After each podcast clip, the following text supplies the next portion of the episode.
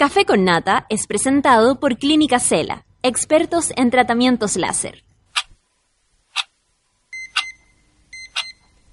Cuando despiertas en otra sintonía, ves las cosas que otros no ven.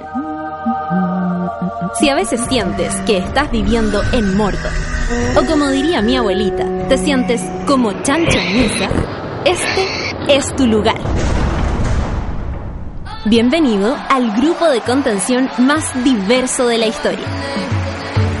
Para entrar, solo debes entregarte a escuchar al resto, participar a tu manera, reírte fuerte y comprometerte para buscar más misioneros para la comunidad.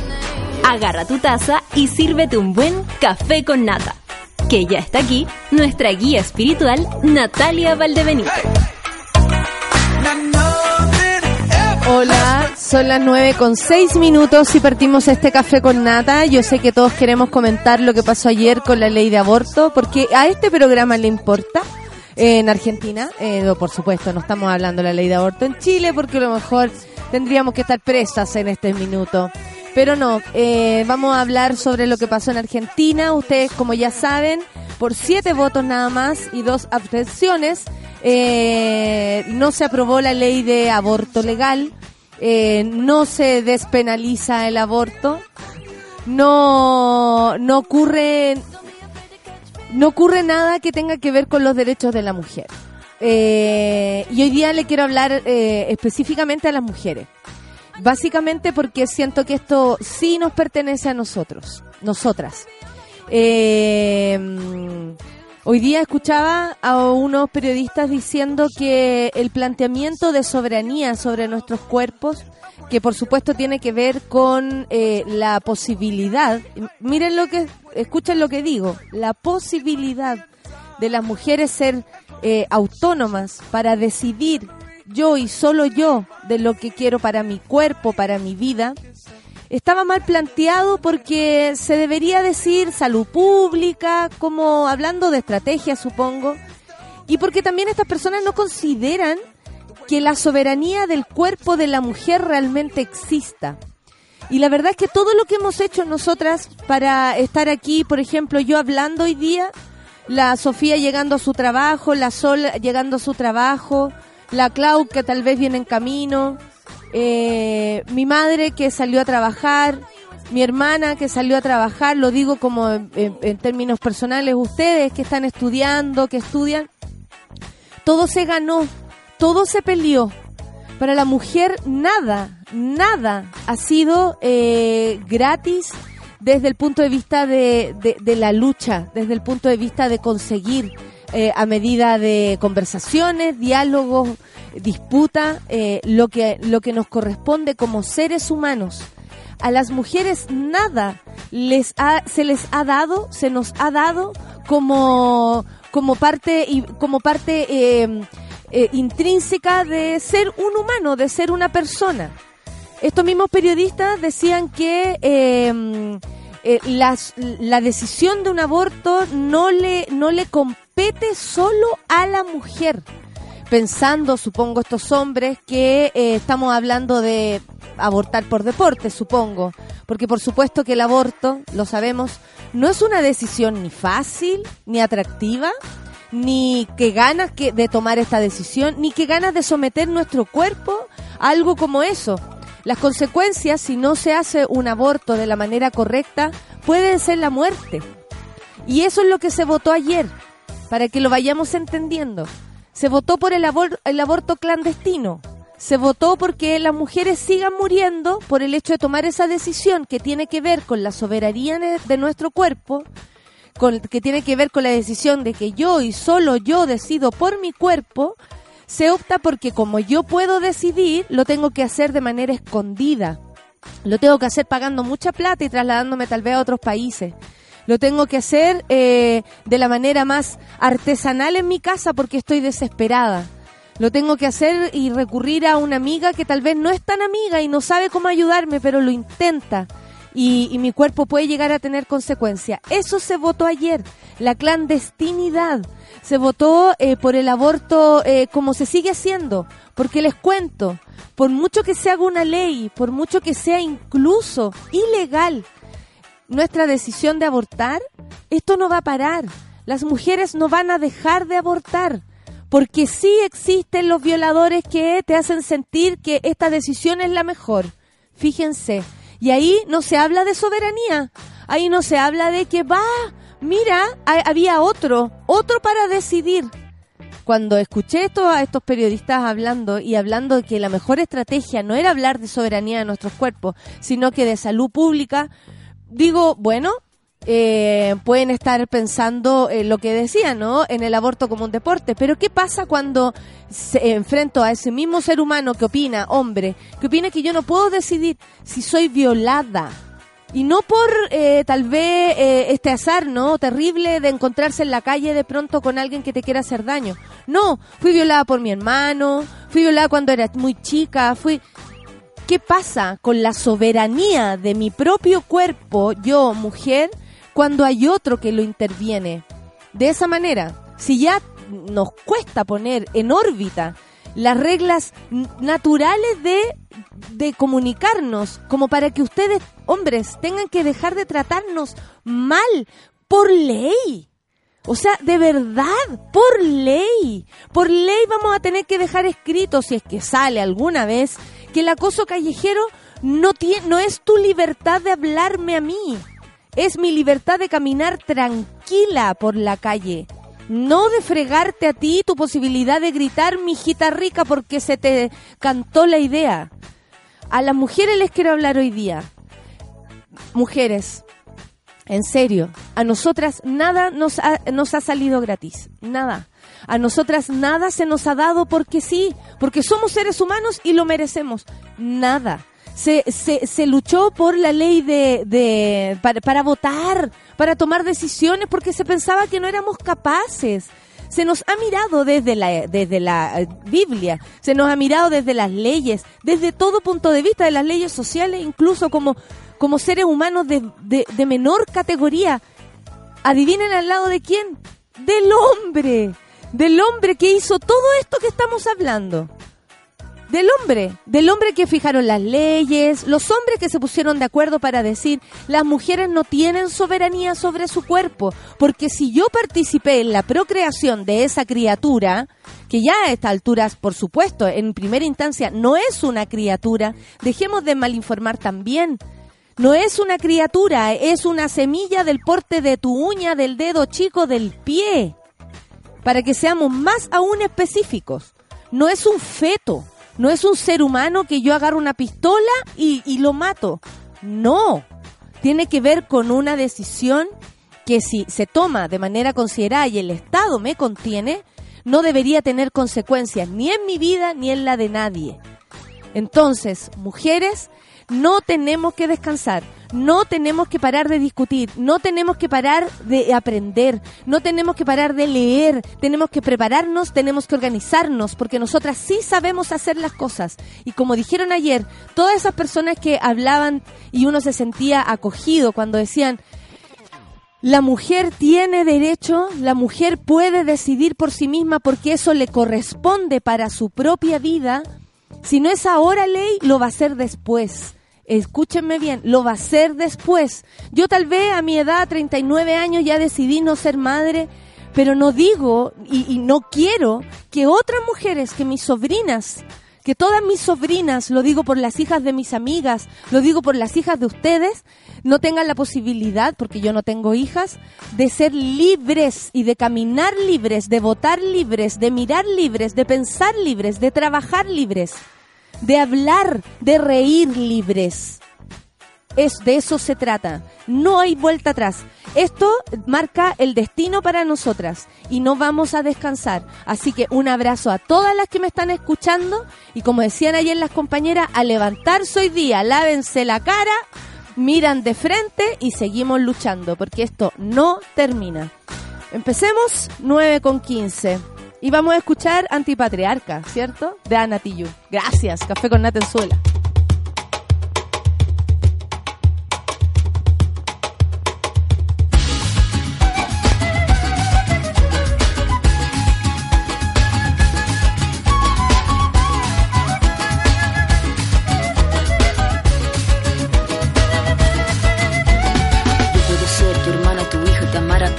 Valentina Puedo ser tu gran amiga, incluso tu compañera de vida. Yo puedo ser tu gran aliada, la que aconseja y la que apaña. Yo puedo ser cualquiera de todas, depende de cómo tú me apodas. Pero no voy a ser la que obedece porque mi cuerpo me pertenece. Yo decido de mi tiempo, como quiero y dónde quiero.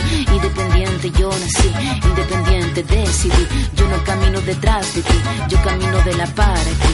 Tú no me vas a humillar, tú no me vas a gritar, no me vas a someter, tú no me vas a golpear, tú no me vas a denigrar, tú no me vas a obligar, tú no me vas a silenciar, tú no me vas a callar. No sumisa ni obediente, mujer fuerte, insurgente, independiente y valiente, romper la cadena de lo indiferente, no pasiva ni oprimida, mujer linda que das vida, emancipada en autonomía, antipatriarca y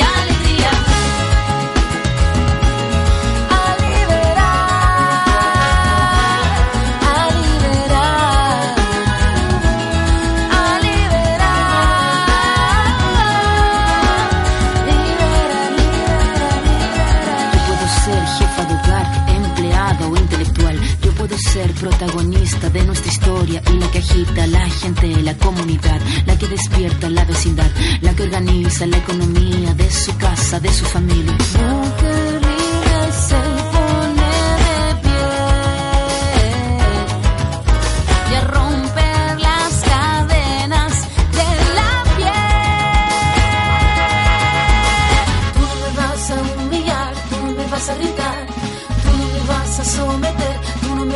tú no me vas a denigrar, tú no me vas a obligar, tú no me vas a silenciar, tú no me vas a callar.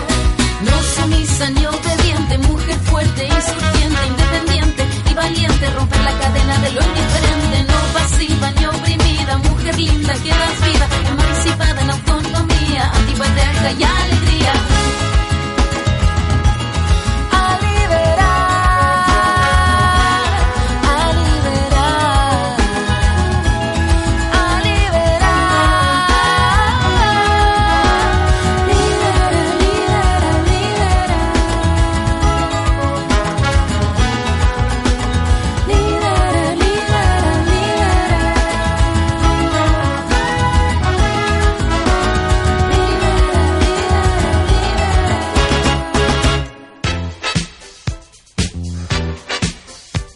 Estoy leyendo mis monas.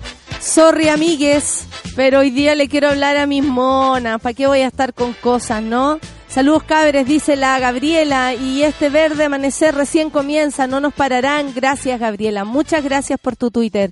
Es un golpe bajo, dice la Alejandra Lavice lo acontecido en Argentina, pero es precisamente ahora cuando no debemos fla- flaquear ni bajar la bandera verde del derecho a decidir y el voto por la vida de las mujeres en la legalidad. Basta de clandestinidad y de aborto por privilegio. Muy bien dicho, amiga. Muchas gracias, Alejandra. Hábleme las, la- las monas. Mira, también aparecen los monos.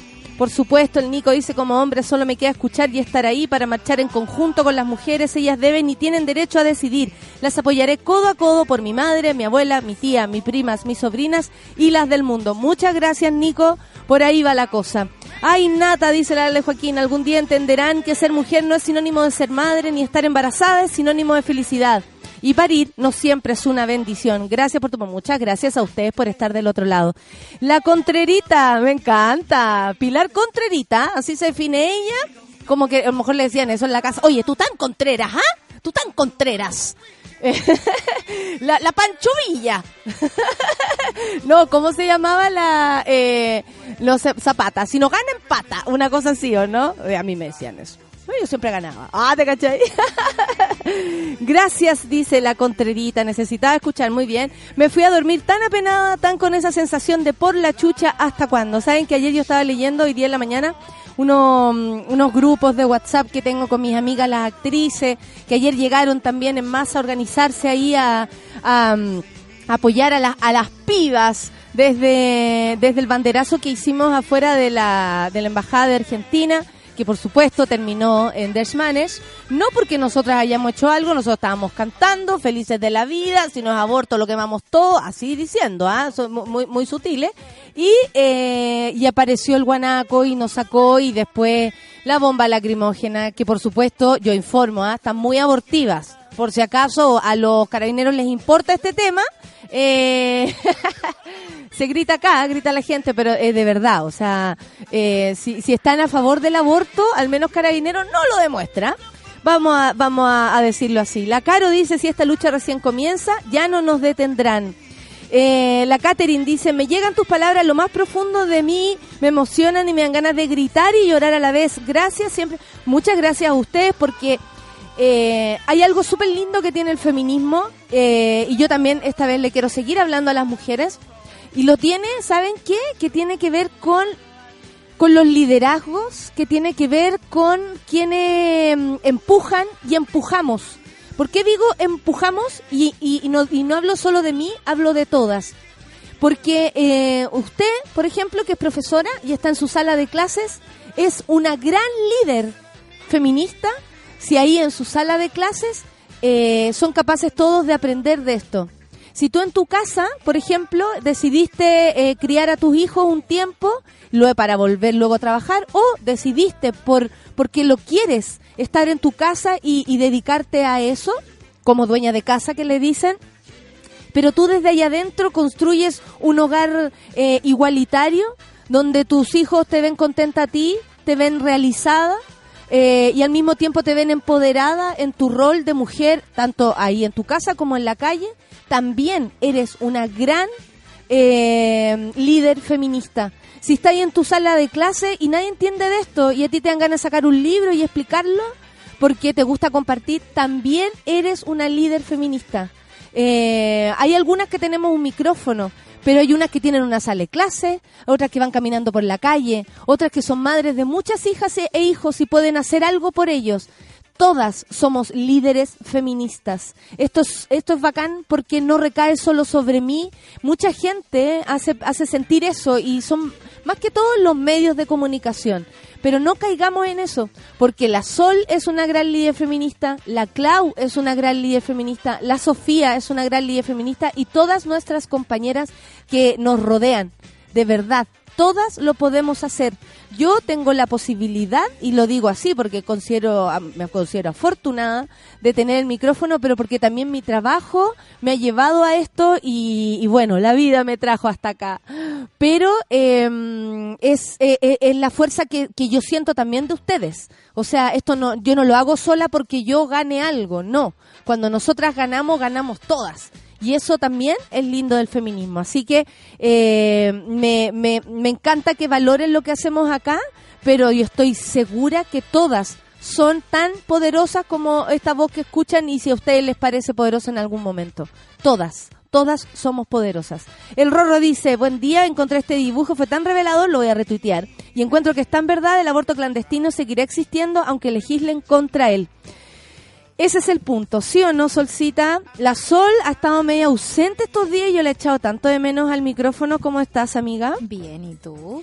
Eh, bien, eh, por supuesto que contrariada, porque estas cosas a mí me, me perturban igual en el fondo de mi ser. Sí. Pero más allá de eso me siento eh, súper esperanzada a que, a que nos unimos, a que hicimos algo súper poderoso. Sí. Y somos, yo creo, el movimiento social más grande de los últimos tiempos. Sí, y el más bonito. Perdón por eso, me encanta. La recomendación viene de muy de cerca. Eh, Sabes que yo ayer eh, me acosté con harta pena, me quedé dormida escuchando los viejos pesados del Congreso ah, y otros viejos maravillosos también. Eh, sí. me, me- no soy ingenua, creo que no tenía esperanza de que pasara tan rápido. De hecho, hicimos aquí eh, en la mañana un análisis con todas nuestras amigas que Claro. estaban en Argentina, dos amigas argentinas y más la Bea Sánchez, y la verdad es que todas nos dijeron lo mismo. Sí. O sea, el aguante que estamos haciendo no es proporcional al éxito. No, para Es nada. porque somos power nomás. Sí, y eso para mí es el mayor triunfo eh, de crecer, digamos, perdón por la historia personal, pero de crecer leyendo feministas que poco tenían que ver con una, digamos, que hablaban de un contexto francés, alemán, whatever, eh, y, sentirme sola, sola frente a, frente a esas lecturas y cachar que ahora eh, al fin tenemos un feminismo que se puede vivir día a día, que tiene que ver como cómo nos tratamos eh, entre nosotras eh, cada día eh, tener nuestras propias lecturas, tener nuestras propias acciones, tener nuestras propias luchas. A mí me parece que, que como activismo mi corazón está, está bonito y está llenito. Eh, nos queda mucho porque también creo que eh, una cosa es la lucha por eh, la soberanía de nuestros cuerpos, eh, porque hasta el día de hoy no la entienden, no creen Es que, que seamos personas. Eso, eso yo lo, lo expuse porque honestamente eh, no, no espero nada de estos periodistas No, que nada. estaba escuchando, pero... Panel de hombres. Yo ayer panel de hombres. Sí, no, menos mal que había una mujer que les decía, no, No, es que no, es, que no. no. la so- yo y solo yo, decía ella, yo y solo yo, Ah, se lo robé a ella porque encontré que sí, de eso se trata y más, más claro les queda también. Pero ellos decían muy eh, relajadamente que la verdad esta decisión involucra a más personas. ah, por supuesto, porque sea, el somos de material de ellos, material. Somos carne para su para su goce o para o ¿Y para el- sabes qué? También ayer uno de los eh, senadores expuso un punto que a mí me parece bien atractivo, una senadora, que tiene que ver con el goce. Sí. El, el- la sexualidad como goce también para la mujer. Sí. Siempre se ha entendido que, bueno, el hombre se, se masturba, ¿no? Eh, y eso habla de una libertad con su cuerpo. De una eh, naturalidad, De una ¿no? naturalidad. Todos sabemos que se masturba. Hay una edad que el niño se masturba, Claro. ¿no? Como el chiste. O mastúrbate para que te sientas bien, para que vayas tranquilo. Es algo naturalizado y a mí me parece fantástico. Pero resulta que ni eso nosotras tenemos naturalizado en la vida de las mujeres. Claro. El gozar, el, el que, mm, el, por ejemplo, lo podríamos hablar con la Rafa, pero años mujeres eh, mm, simulando eh, orgasmos Claro. para agradar a otro, pero en ningún caso pensar en la propia, en el propio goce. Entonces, cuando eh, empieza a haber esta conversación que tiene que ver con el aborto, que es algo que no tiene nada que ver con el goce, Claro. se mezclan las cosas porque también la sexualidad para las mujeres es solo un terreno de disfrute Claro. y no tendría por qué ser de otra manera. ¿Me cachai? O sea, no podrías limitarla a una sola arista de lo que es. realmente. Exactamente, también es una de las aristas. Y- Pero y, ayer también- decían, si lo, lo que le- lo que les complica es que es que culiemos por placer. Claro, Me y- encantó esa frase. a mí me encanta, me encanta decir culiar a cada rato. Eh, menos mal que mi mamá no me escucha. Menos mal. Menos mal. Que todavía no, no todavía no aprende. a usar bien el celular. Eh, claro, pero también a- ayer como que vi muchas grietas, ¿no? Eh, de cosas que para nosotras son evidentes, pero ya tenemos pruebas y palabras que nos indican eh, que, que podemos apuntarlo. Por ejemplo, que eh, no se permite el goce en la sexualidad femenina porque en realidad estamos como materia dispuesta para la Para dominación. otro. No, no es goce. O sea, yo creo que ellos eh, gozan eh, dominando o maltratando a otra persona. Y a mí eso me parece muy enfermo. Igual es la sociedad la que le enseña al hombre a gozar con el, La dominación. la dominación de otro ser humano. Claro. Porque, porque honestamente. Claro, también podrían aprender otras cosas, amigos. Sí, créanme, sí, se por eso eh, ahí- se habla de desconstrucción, pero pero que pero que heavy que todo bien amigo, Se- pero que heavy se atoró. Se, Se nos fue por el- otro camino, el café. Igual que el patriarcado, que se vaya por otro camino. Se atoren todo lo que- iba a caer, iba a caer. Me encantó ayer que se hablara de patriarcado, tu vivo parejo. Me encantó. Eh, mira, aquí te cuento la historia de cómo, de lo que sucedió ayer.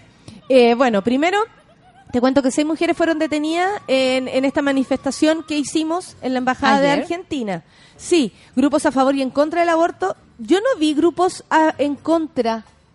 No, eh, la verdad es que no. Digamos que la gente que escribe los diarios y los titulares no va a las marchas a reportear. Parece, ¿ah? Sí. Porque la verdad es que no fue, no fue enfrentamientos entre nosotros. Claro, la portada de la tercera hoy día es. Ahí hay una foto que dice salvemos dos vidas, pero no sé.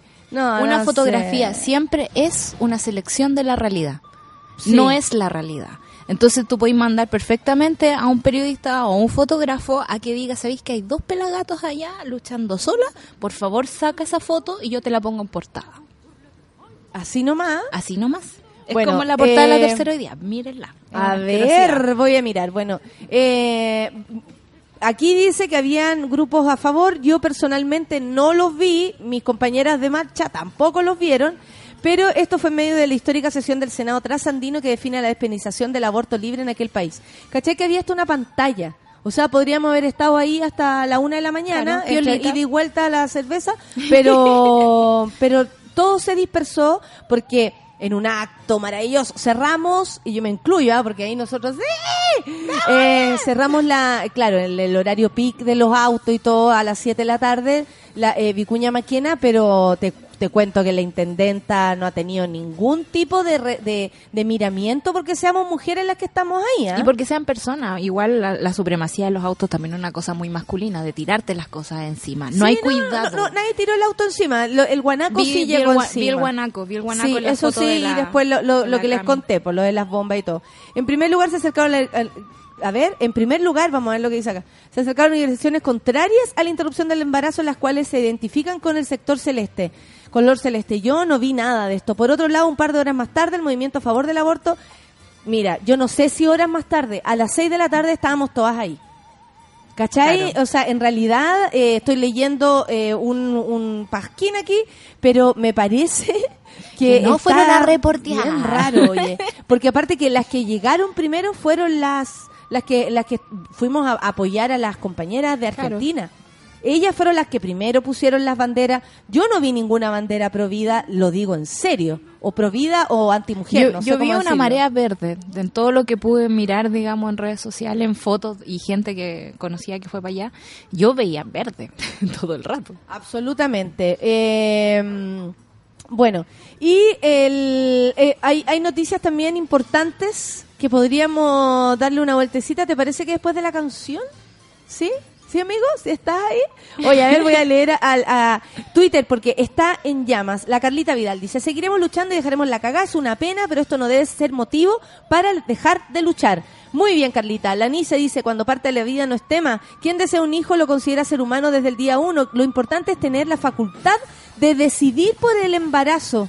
Es un proceso que ninguna mujer debe vivir obligado, un acto de amor voluntario. Claro. Muchas gracias por tu opinión, Nice, porque claro, una mujer que se, se sabe embarazada, probablemente si tiene muchas ganas, se siente inmediatamente con un con un hijo Claro. dentro suyo, ¿cachai? Pero con esa situación también puede tomar una decisión, Sí. si de seguir adelante o detenerlo. Con la esperanza intacta, dice mi querida Laurita Che, con mucha pena, pero nada nos hará volver atrás. Gracias por estar juntas y abrazadas en esta lucha. Ayer recibí muchos comentarios de las compañeras argentinas agradeciendo el aguante. De verdad, están súper mm, emocionadas con eso. La Daisy dice, siempre escucho atentamente lo que dices y concuerdo con casi todo. Gracias. Yo creo que en el derecho a elegir sobre nuestro cuerpo y nuestras ideas necesitamos alzar más fuerte la voz y unidas más que nunca. Muchas gracias, Daisy. La Barbarita, si solo pararnos de nuevo, sacudirnos y seguir, esto aún no termina. Un, file- un feliz día para todas. Ánimo, mujeres, dice Ligor, nunca les ha sido fácil. Ustedes son fuertes, qué heavy eso, ¿ah? Que heavy que nada para la mujer ha sido, todo es motivo de lucha. Todo es una lucha. Desde levantarte en la mañana, yo me acuerdo que mi mamá me decía, las cosas primero, después el diario. después me dejaba leer el diario, pero a mis primos sí los dejaba leer el diario al, al tiro, ¿Por qué? ¿Por qué? ¿Por qué? porque son hombres, básicamente. ¿Y a ti qué te hacía hacer? Yo, te- yo hacía el aseo con ella. Y a mí me parece que grande después fue una decisión, ayudarla. ¿Cachai? Claro, pero eso es súper distinto. Si todo, si se hubiese propuesto, oye, eh, todos ayudamos y después Claro. todos leemos el diario, Pero no, po. Pero uno queda con esa, con Queda esa, con la bala pasada. te duele para siempre. Para siempre. Sobre todo ahora que mi primo está haciendo clase en el... En Porque fin. nos quitaron Nos todo quitaron y hasta el el, miedo, dice la Noelia. Esto no parará. El patriarcado le asusta a las mujeres empoderadas, libres y unidas. Marcharemos juntas cuando sea necesario y entiendan que somos dueñas de nuestro cuerpo. No nos callarán. Así nomás es la cosa. No nos callarán. 9 con 34. Y saben que esto es un gustito que se quiere dar el Lucho. ¿En serio? Sí, ¿Por qué? ¿Qué me va a dijo, quiero escuchar a Gusto Chuster hoy día. Me encanta. You love it. Ya. Listo, escuchemos a a Gusto. ¿Qué vamos a hacer? Café con... ah, No, pero Augusto Chuster. ah. Cuidado, mucho cuidado. Café con Atenzuela.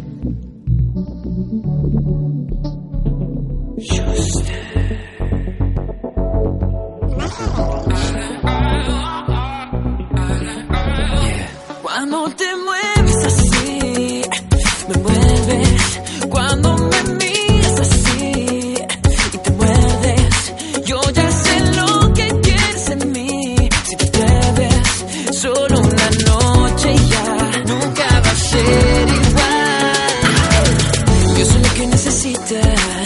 Ya no tiene que decir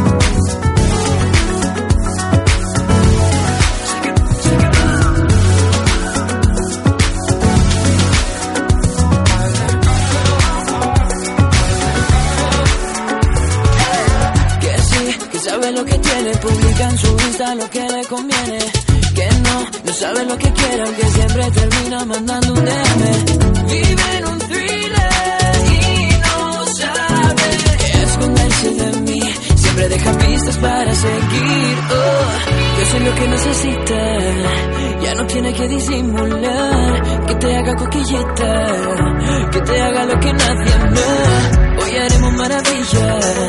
Ven aquí que esto es solo una noche y ya nunca va a ser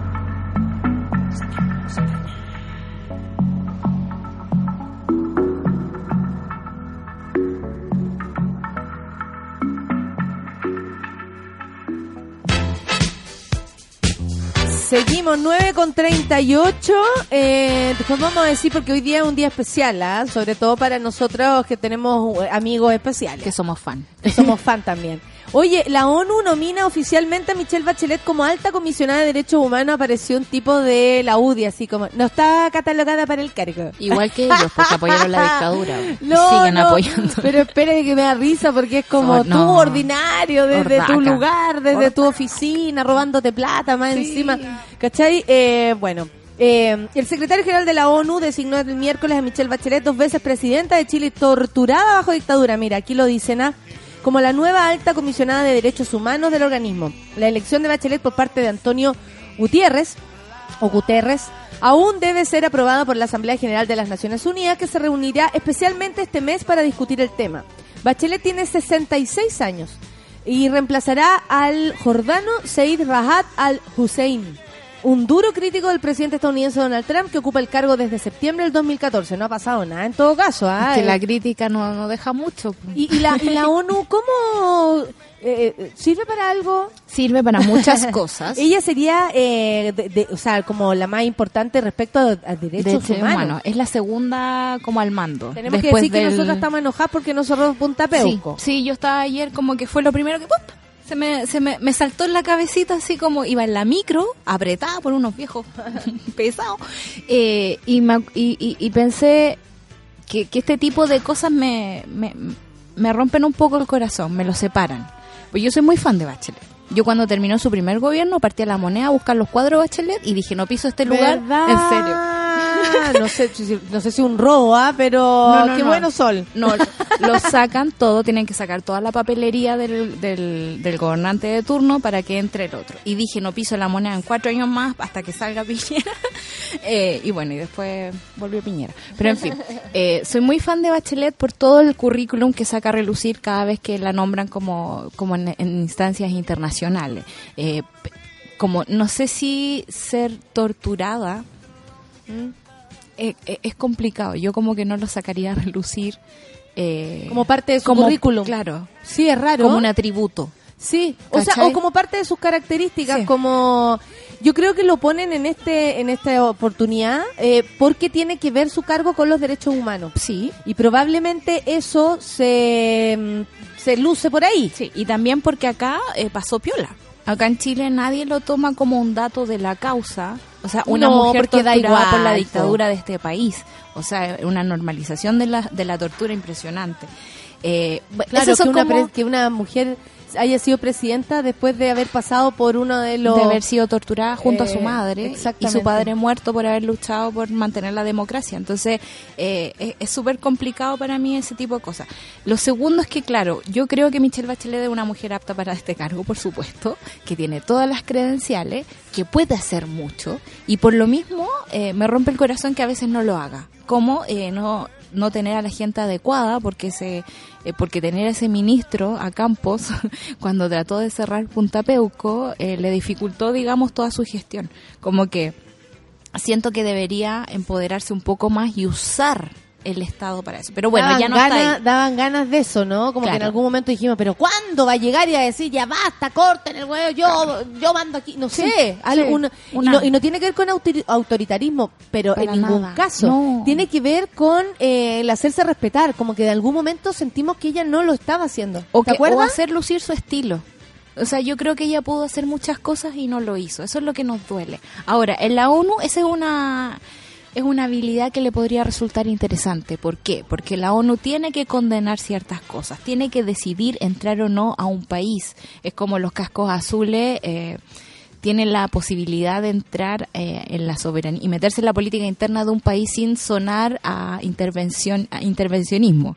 O sea, no es Estados Unidos, aunque es el gran financista de la ONU, el que está entrando en Irak. No, son los cascos azules que están entrando en Irak que tienen como un respaldo internacional para poder hacerlo. Entonces, en ese caso, Michelle Bachelet parece una figura cómoda en este escenario, porque no necesariamente va a tener que tomar acciones muy radicales, porque ahí vemos a Donald Trump tranquilito, vemos cómo Sí, financia todo el mundo, Estado de sea, Israel. lo que pasó con, con eh, Rusia y Estados Unidos, Unidos. como que no hay nadie que diga, hey, paremos, paremos el escándalo. Claro. Aquí hay hackers, aquí hay Espías. manipulación, aquí hay espía, aquí hay plata de por medio, aquí se le pagó a gente para que hiciera cosas que no tienen nada que ver con la democracia y ahí están Ahí la están. ONU, están todos parados haciendo, haciendo qué, Haciendo ¿Cómo qué? se puede intervenir? Es que es complicado porque es un organismo demasiado grande. Obviamente fija protocolos que son eh, estándar a nivel mundial.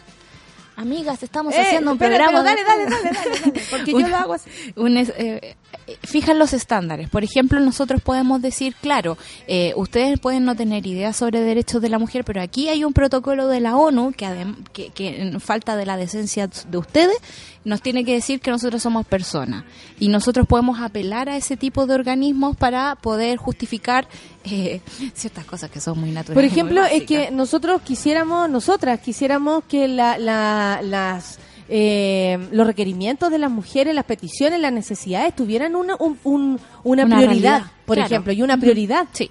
en el mundo. O sea, eh, disculpen, pero yo ayer me entero de, de la terrible noticia de una joven mexicana que tenía un sueño de viajar sola, que la mataron en Costa Rica. Sí. Eh, ella era muy seguidora de la música de. Mariel, Mariel ayer pasó un día muy triste porque la conocía, eh, está, estuvo en los talleres, era alguien muy cercano de algún modo, como esa gente, como que fuera una de, nuestras monas que viéramos muy seguido Claro. y de pronto le pasara algo. Eso le pasó a Mariel ayer y yo lo cuento porque en la noche hablamos, yo invi- invitándola para las marchas y después no me pescó y ya entendí por qué. Bueno, eh, la joven mexicana María Trinidad Matus Tenorio estaba cumpliendo el sueño de su vida luego que iniciara su primer viaje sola recorriendo el mundo. Lamentablemente todo esto terminó de la peor forma ya que en su primera estación, Costa Rica, fue encontrada, violada y asesinada. A través de sus redes sociales, Matus había dicho a sus 13.000 seguidores que iniciaría su periplo en tierras costarricenses. De hecho, ahí está su fotografía. Y su idea era recorrer entornos naturales y conocer, por supuesto, nuevas personas, que es lo que entregan los viajes, ¿no? Hoy empieza mi viaje sola, decía. Después de mucho tiempo de haber deseado irme por el planeta, viajar sola, por fin lo hago. Llegó la hora de llenarme de naturaleza, había indicado en su primera declaración. Lamentablemente, su periplo por Centroamérica duró un poco más de una semana. Nada. Nada. Ya que la policía de Costa Rica reportó el pasado 5 de agosto que había sido encontrada la joven muerta con signos de haber sido violada en la playa El Carmen, en la localidad de Santa Teresa de Cóbano. De acuerdo al relato, eh, María Trinidad se encontraba junto a otra turista de nacionalidad inglesa. Recorrieron la playa de madrugada cuando fueron abordadas por dos sujetos quienes tenían la intención de asaltarlas. La británica, la compañera que iba a su lado, logró huir de estos dos hombres y dio aviso del hecho a los trabajadores del hotel donde se hospedaba. quienes de inmediato reportaron lo sucedido a las autoridades de la zona. La policía inició el operativo para dar con los sujetos y, y, por supuesto con ella. Y durante la mañana siguiente encontraron el cuerpo de esta chica de Matus en la playa y posteriormente detuvieron a uno de los sospechosos. Horas más tarde fue detenido el otro hombre que también habría abusado y matado a la turista, cuyo caso ha conmovido a México, por supuesto, en los últimos días y a nosotras también. Me gusta que las noticias también traspasen todas las, la- la- la- las fronteras. Ella es una mujer y, y es mexicana, si fuera chilena, si fuera boliviana, si fuera estadounidense, si fuera rusa, si fuera sueca, me da igual. Por eso es noticia, por eso nos importa. Por supuesto que los padres empezaron con los trámites y nada, pues el caso sigue eh, sigue siendo seguido por el organismo, eh, está siendo seguido, perdón, de investigación judicial de Costa Rica. Es una mujer que decidió viajar, conocer el mundo, eh, eh, se le ocupa el adjetivo sola, pero la verdad es que eh, a Solo otras un- mujeres un- que mataron, ¿te acuerdas? Sí. Hace poco, eh, hace como tres años, nosotros estábamos en la otra casita, me acuerdo de su vela, y que fueron las que se fueron a, mm, allá como a Perú, eh, que eran dos chicas de, de Córdoba, Sí. ¿cierto? Ellas dos mm, también decían, ¿por qué viajan solas? Viajaban juntas. Claro. Aquí habían dos mujeres juntas. E igual es un, e igual es un riesgo. Sí. Entonces, eh, a eso voy con, y me agarro de Bachelet para contar esta historia. Sí. ¿De qué nos va a servir que Bachelet tenga en sus manos el cargo eh, tan importante sobre los derechos humanos del mundo? Espero, de verdad espero Que algún día florezca.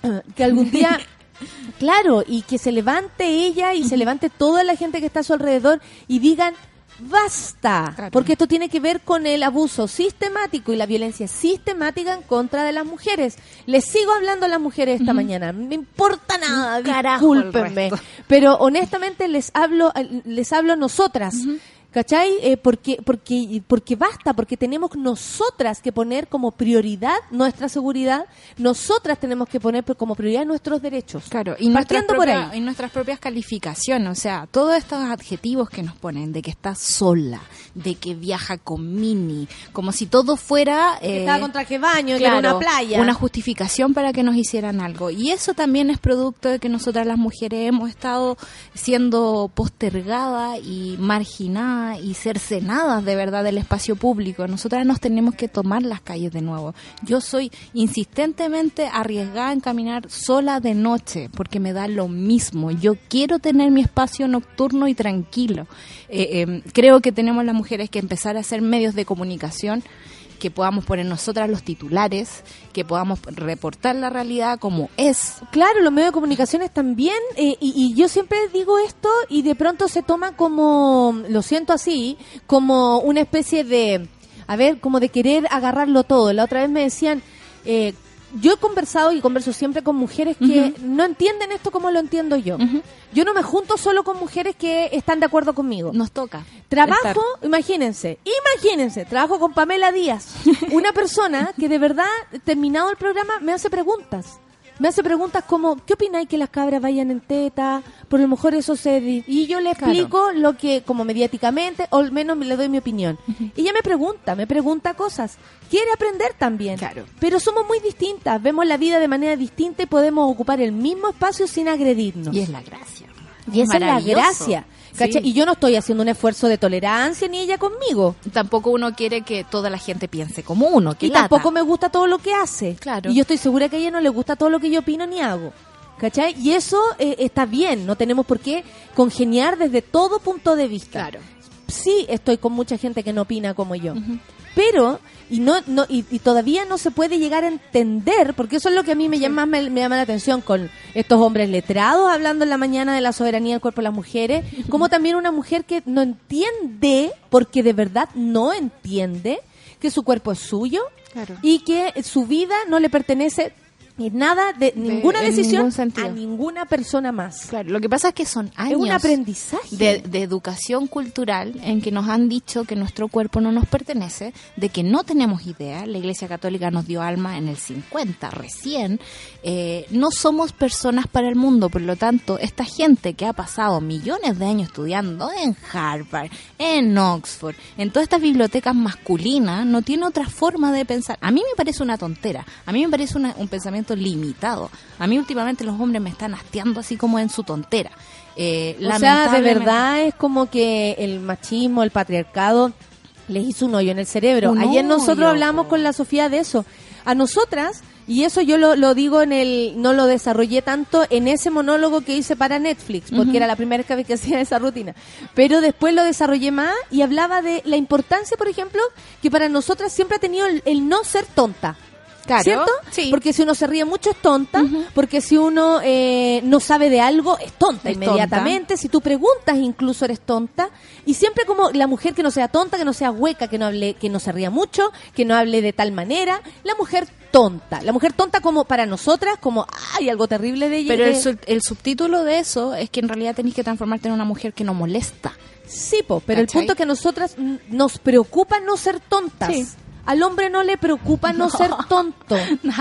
A mí me preocupa que tú, que tú, así que estás frente a mí, pensés que yo soy lesa. Jamás. Lo digo honestamente, Jamás. pero lo digo Sí, honestamente. y a mí también me preocupa lo mismo y por eso y me a preocupa y me preocupa claro y me preocupa que eh, no podamos conversar a veces eh, porque porque no sabemos cosas me preocupa no ser tonta al hombre no le, le, le tiene sin cuidado ser tonto ¿sí o no? Sí. le tiene sin cuidado ser tonto y ahí es donde uno agradece que compañeros por ejemplo como el, el Luis eh, mi compañero eh, nuestros amigos quieran aprender tal como lo hace a lo mejor Pamela que Sí. la puse como ejemplo para salir de ahí, porque el, el patriarcado es de tontos Sí. a estas alturas. Sí. No te abre la cabeza, no te permite ver otros seres humanos, no te permite siquiera valorar el talento de una mujer. Claro, está orientado a la limitación. Nosotras sí nos Sí. hemos concentrado mucho en no ser tontas, porque qué miedo que te digan mujer y tonta más Claro. encima. ¿Cierto? Y Eso además, como es desperdiciar un potencial. O sea, yo encuentro que eh, tenemos tantas posibilidades. Podemos se- elegir ser inteligentes, podemos elegir eh, cultivar nuestro cuerpo. Eh, yo valoro mucho la gente que hace deporte, ponte tú, que son deportistas de elite. Ah, no, no, Eh, yo no, soy- hago deporte, pero no soy de... la disciplina, la, cómo, cómo forman la cabeza esas personas es maravilloso. Yo no puedo entender cómo el mundo se ha empeñado en limitar, en, en, en tener esta lógica dual. Ayer alguien me decía así como, hablando como en- entre dos argumentos, como, ah, entonces mi argumento gana. Loco, que latero tu único argumento. Es casi unineuronal. O sea, me parece que limitarnos, o sea, siento que la- el impulso de la humanidad es limitarnos a cada rato. Limitar eh, un hombre Nuestro eh, nivel sobre de la acción, mujer, de nuestro todo. nivel de acción. Es como, loco, lo podemos pasar también aquí en, eh, en la orgía de ideas. Sí, tiene ¿cachai? mucho sentido eso que decís, como que, que loco la gente que, que no le alegra que Hola, haya otra idea. Hola, hola. Como que a mí me alegra que haya otra idea. Por supuesto. Ayer lo conversaba con una compañera de hogar, le contaba, por ejemplo, el, el- el chico que vino el, el otro día con César y sobre su Nivaldo. relación, claro, de, de a tres. Y yo le contaba a esta, a esta persona, le decía que me encantó ver eso, porque si algún día yo siento así, ya no me voy a complicar. Porque sé que hay una opción más, que puede ser de a dos, que puede ser solo, que puede ser de a tres, que puede ser con un hombre, que puede ser con una mujer. ¿Cachai? Como hay más opciones. Claro. Claro que sí. Y en el fondo también Como, ¿Por qué pelear con tu- la otra opción? eh, Sino que decir, exacto. ¿Por mira, hay otra opción. Si ¿Por algún día juzgarla? siento así, ya tengo como, existe, lo puedo vivir. Claro, pero yo creo que tiene que ver con lo poco acostumbrado que Sí, estamos po. a ser interpelados y a ponernos incómodos y a salir de nuestra zona de confort. Me he encontrado en Santa Cruz con mucha gente que dice, ya, bacán las lesbianas, pero no frente a mí. ¿Por qué? ¿Cachai? En el fondo, como que esa, esa, esa reacción tan visceral la encuentro tan básica, como limitarte a, a lo que siente tu guata por desconocimiento. Porque en realidad, ¿por qué tenés me voy a meter algo por lo que hagan esas dos personas? en su casa? es en que en la calle incluso, ¿por qué Sí. tenés que sentir tú algo por lo que otros dos hagan? No, y también O tres, hay o cuatro, temas- o cinco, Y también, también, hay po. temas que hay otras personas que son más competentes que uno. Sí. Y eso también, cuando uno asume que no sabe todo lo que tiene que saber frente a un tema, también se tiene que, que, que, a ver, como que restar. He estado invitada, lo voy a contar acá, eh, a, eh, a este programa que se llama eh, Llegó tu hora, Ya. que te sientan al medio. Ay, así, ayer. el que está bajado ayer. Jadwe, pero dije, no, que lata me puse a escuchar el senador. Ya. Eh, a ese programa me invitaron. Ya. También me invitaron para este domingo. Bueno, me- a ese programa insistentemente ya lo rechacé por si alguien tiene alguna duda. Claro. Eh, y les voy a explicar por qué. Y también me invitaron, me- bueno, a todos, la verdad, a todos, ¿para qué voy a estar con cosas? A todos. O sea, a todos los leyes, a conversar, a, a hacer esto, a todo, a ley del, de, a todas las huevas que se, a todo ya, a todas esas cosas toda me la tele. invitan. Pero esta vez me invitaron al informante este día domingo Con Juan a Manuel una entrevista, no, a una entrevista, a una entrevista. Y ahí es donde yo quiero exponerlo acá. A propósito de todo esto que está pasando, la ley de aborto en Argentina. Y yo la verdad es que me van a hacer responder preguntas como sobre mi opinión a nivel personal. ¿Cachai? Me confundo porque digo, ¿me quieren entrevistar a mí para preguntarme a mí si he abortado? Claro. ¿O me quieren preguntar a mí sobre qué pienso del aborto en general? Me confundo. Por supuesto que también lo rechacé. Es lo que dijo Carmen Hertz en la, en la entrevista del domingo. Es como, no puedo creer que nuestros legisladores o la gente a cargo de los, de los medios de comunicación esté opinando desde la guata o desde su propio gusto. ¿Qué tiene que ver mi opinión personal? Hay estándares internacionales a los que debemos obedecer. Hay tratados que Chile ha firmado. ¿Y saben qué? ¿Qué- qué eso es lo mismo que es eso eso? es lo mismo que a mí me, me perturba. Yo le decía a, a Luciano, le decía, pero ¿por qué yo voy a ir a dar mi opinión? Claro. ¿Por qué, o sea, por qué sería valiosa mi opinión? Yo lo pienso, ¿por qué me voy a parar en un programa de punta en blanco opinando yo sobre la vida de las mujeres? Podría ser un aporte, pero como no le creo a la televisión, no acepto. Claro. ¿Por cachai? Porque ¿qué me van a hacer una encerrona también? Siempre es eh, utilizándote Sí, para po. algo. Es que yo nunca también he visto creo un- eso, un- ¿no? un- una, una claridad o... Es que no un conversatorio No. donde, por ejemplo, se abre el, el debate y vamos a hablar todas sobre el aborto. No es eso. No. Es una entrevista a mi persona sobre temas generales. Claro. Porque o la sea, ¿qué voy a opinión- hablar de, de yo personalmente de Nicolás López? Claro. No me interesa. Eso es lo que quieren, po. Voy a hablar personalmente, así como yo opino que Fernando Vi- no me interesa. Aparte que yo siento que con esta plataforma tengo que me basta y me sobra. Y es tu plataforma. Y en la le mía yo me siento segura. claro, no, le inventó el, el- el señor Don Juan, le inventó eh, y, me, y, me, y me convocó. Pero caché que hay una cuestión, como los medios de comunicación, cómo se perdieron. Y yo, yo siempre recuerdo esto. Como en los anales de la formación de los medios de comunicación está la máxima que es educar, informar, entretener en ese orden de importancia. La en BBC. ese orden de importancia.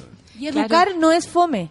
Porque No. así se entiende. O Por eso dicen la- educación como fomedad. Claro, Y o la no. cultura entretenida, como si ya no fuera entretenida per se. Cultura, la culturalidad es entretenida.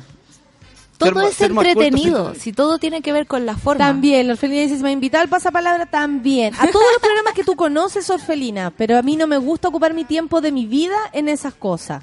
Eh, o sea, es como una decisión más personal que tiene que ver con qué hago hoy día en la tarde. Sí. Ay, no, que lata ir al canal y, y disfrazarme y prefiero ir a entrenar, Por po, supuesto. lógico. Ya, escribir, que eso es lo que estoy haciendo. Oye, eh, Clau, Clau. tenemos un saludo de cumpleaños el día de hoy. Vamos a parar las prensas.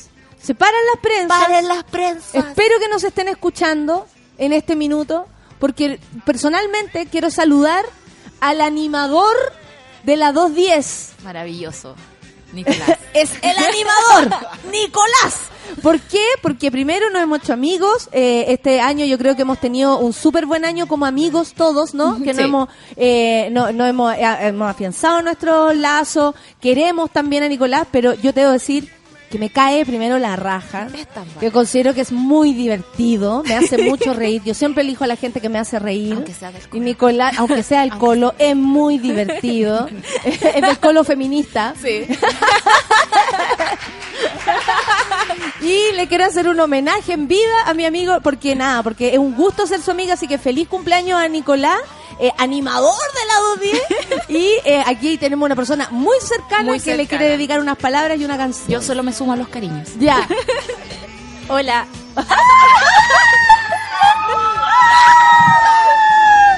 Me encanta este momento. Como productora de este espacio, me quiero tomar este espacio este momento.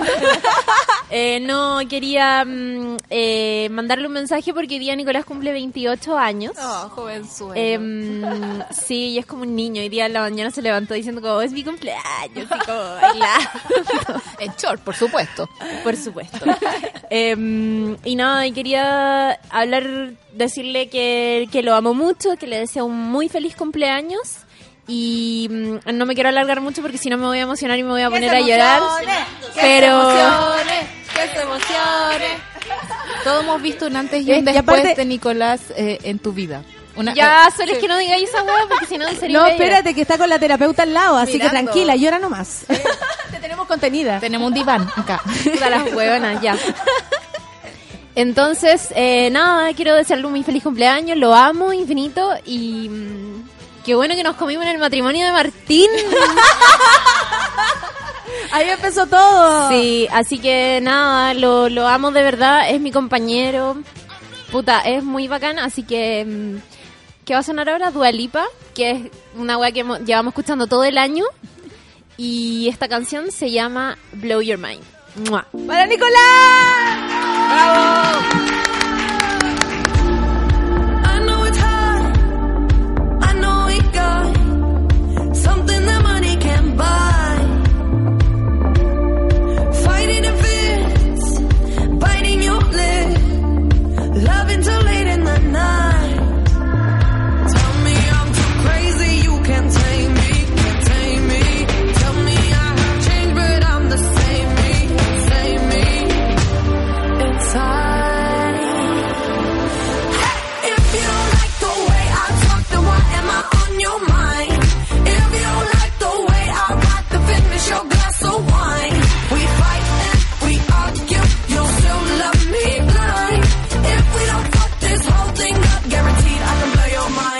mind. And tonight I'm alive in a dollar sign, guaranteed I can blow your mind.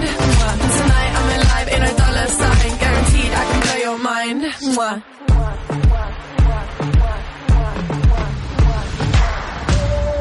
Yeah, I'm so bad. That's the truth. hide. I guess you're digging the show.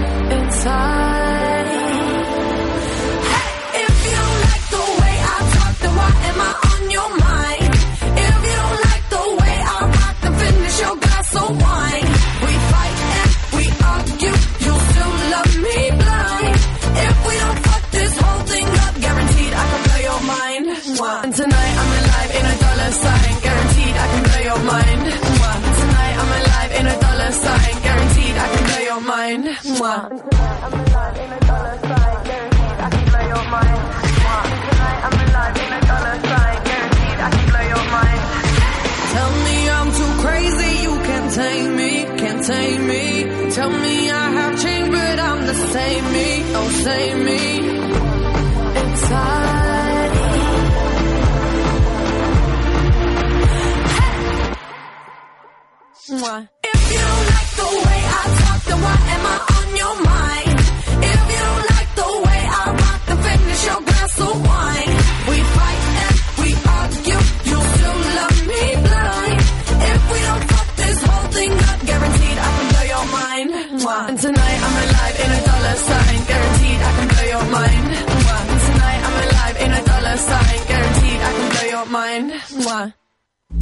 En Café con Nata, una pausa y ya regresamos. Hoy en Sube la Radio. Porque el primer paso hacia la sabiduría es asumir cuán ignorantes somos, hoy a las 11 de la mañana escucha El Ignorante, junto a Héctor Morales, solo en Sube la Radio. Tómate un break al mediodía y engaña la tripa junto a Isidora Ursúa y Eleonora Aldea. Porque en Caceritas conversamos, echamos la talla y planeamos un mundo mejor. Siempre con amor. Caceritas, de lunes a viernes al mediodía en Sube la Radio. En otra sintonía.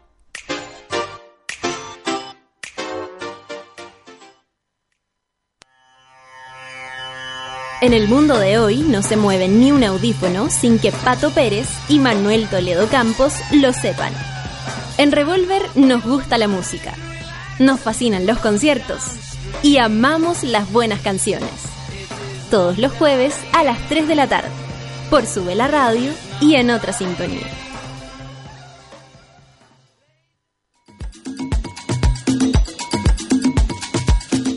A las 4 y media de la tarde, Fabricio Copano te ayuda a lidiar con ciertas emociones y administrar las paradojas de la vida. Escucha FOMO, Fear of Missing Out, solo por Sube la Radio.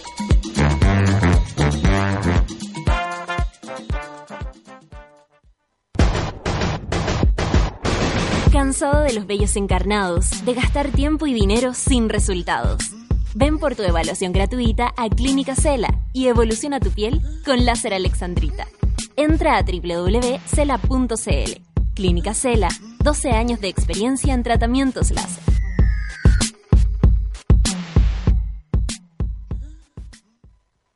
¿Por qué cuando lees el Génesis se puede advertir que el hombre y la mujer actuaron en complicidad, pero es Eva la que se lleva la peor parte? ¿Por qué se le llama seductor a un hombre que logra muchas conquistas amorosas, mientras que a una mujer que hace lo mismo se le califica de puta? Con Grupo Planeta te invitamos a leer Víboras, Putas, Brujas de Roberto Suazo, una historia de la demonización de la mujer desde Eva hasta la Quintrala. Encuéntralo en todas las librerías del país. Escuchamos las preocupaciones de la gente para ofrecerles soluciones de salud. Soy diabética y me cuesta encontrar remedios para mí. Tengo intolerancia al gluten. Soy no vidente y las cajas son un problema. Cuando hablamos de soluciones, queremos ser integrales, porque hacemos más que medicamentos. Nos preocupamos de contar con productos libres de gluten, sin azúcar y con código braille en sus cajas. Laboratorio Vago, soluciones para tu salud. Ya estamos de vuelta en Café con Nata.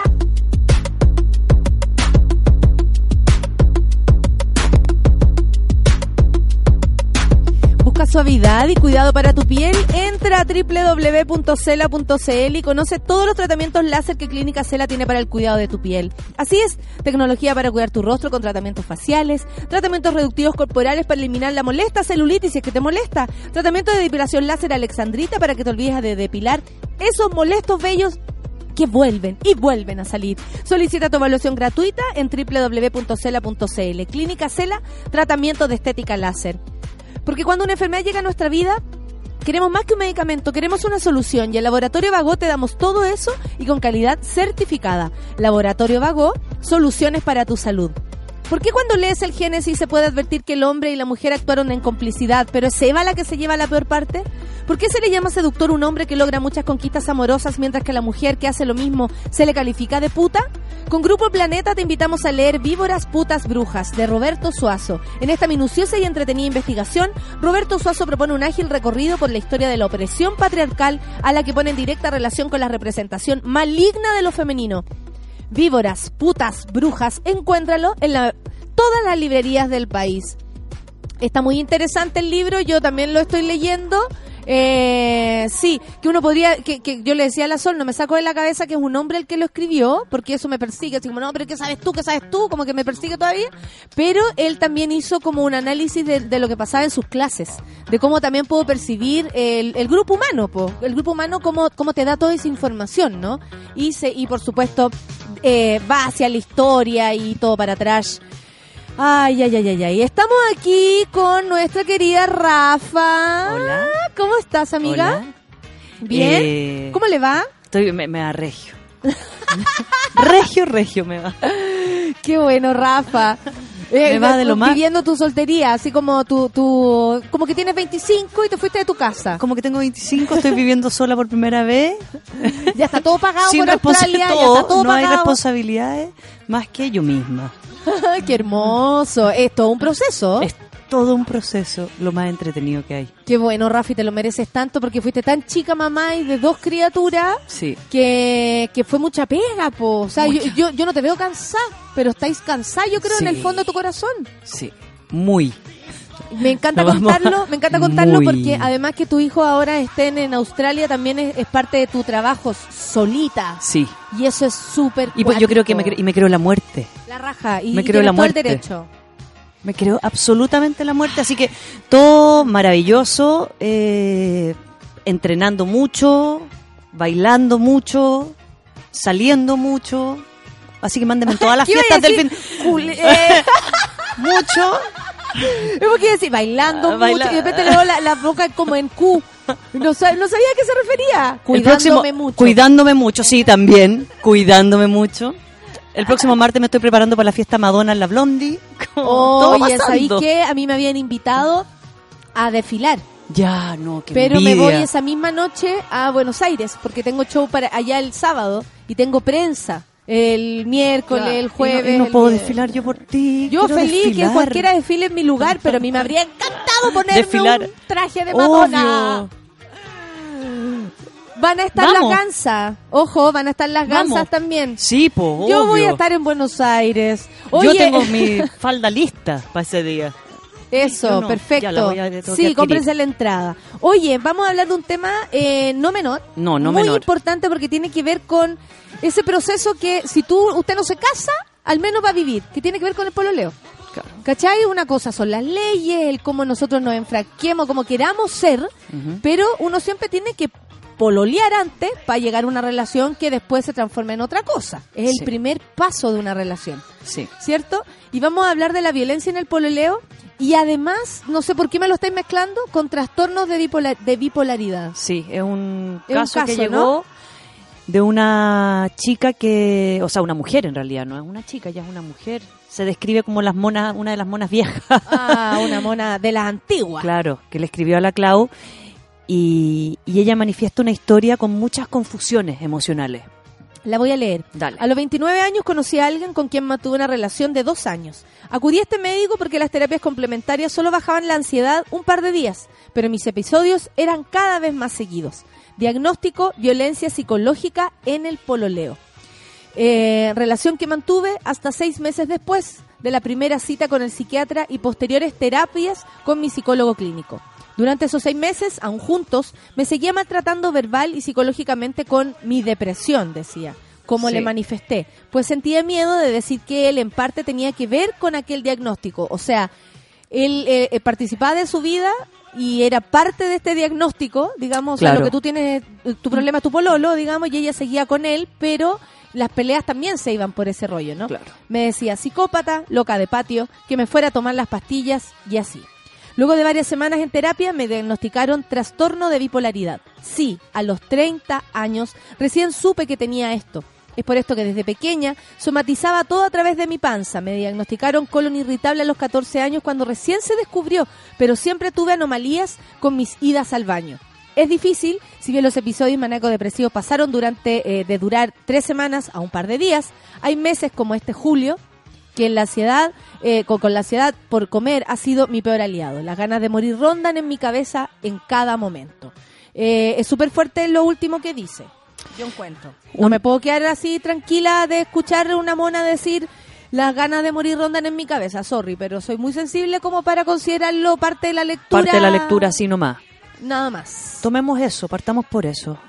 Una de las grandes dificultades, Natalia, y todos los que nos están escuchando hoy día y los que lo sufren, no necesariamente los que padezcan necesariamente ni de depresión, ni de trastorno bipolar, ni de alguna como un, de algún diagnóstico, sino que la inestabilidad emocional genera tanta inestabilidad, tanta inseguridad, tanta desesperanza, ¿no? Tanta, fin- finalmente es como tanta inestabilidad que, que, que las ganas de desaparecer es muy común.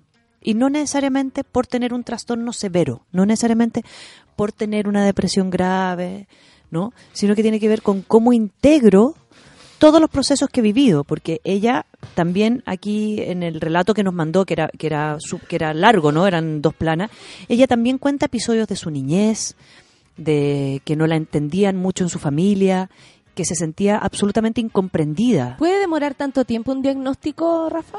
Por, por desgracia, por desgracia voy a decir, el, el diagnóstico bipolar no se diagnostica eh, tan chico, o sea, a los 14 años, a los 12 años, uno ve inestabilidades emocionales, pero un diagnóstico como ese se hace en la adultez, no a los 30 años, ¿no?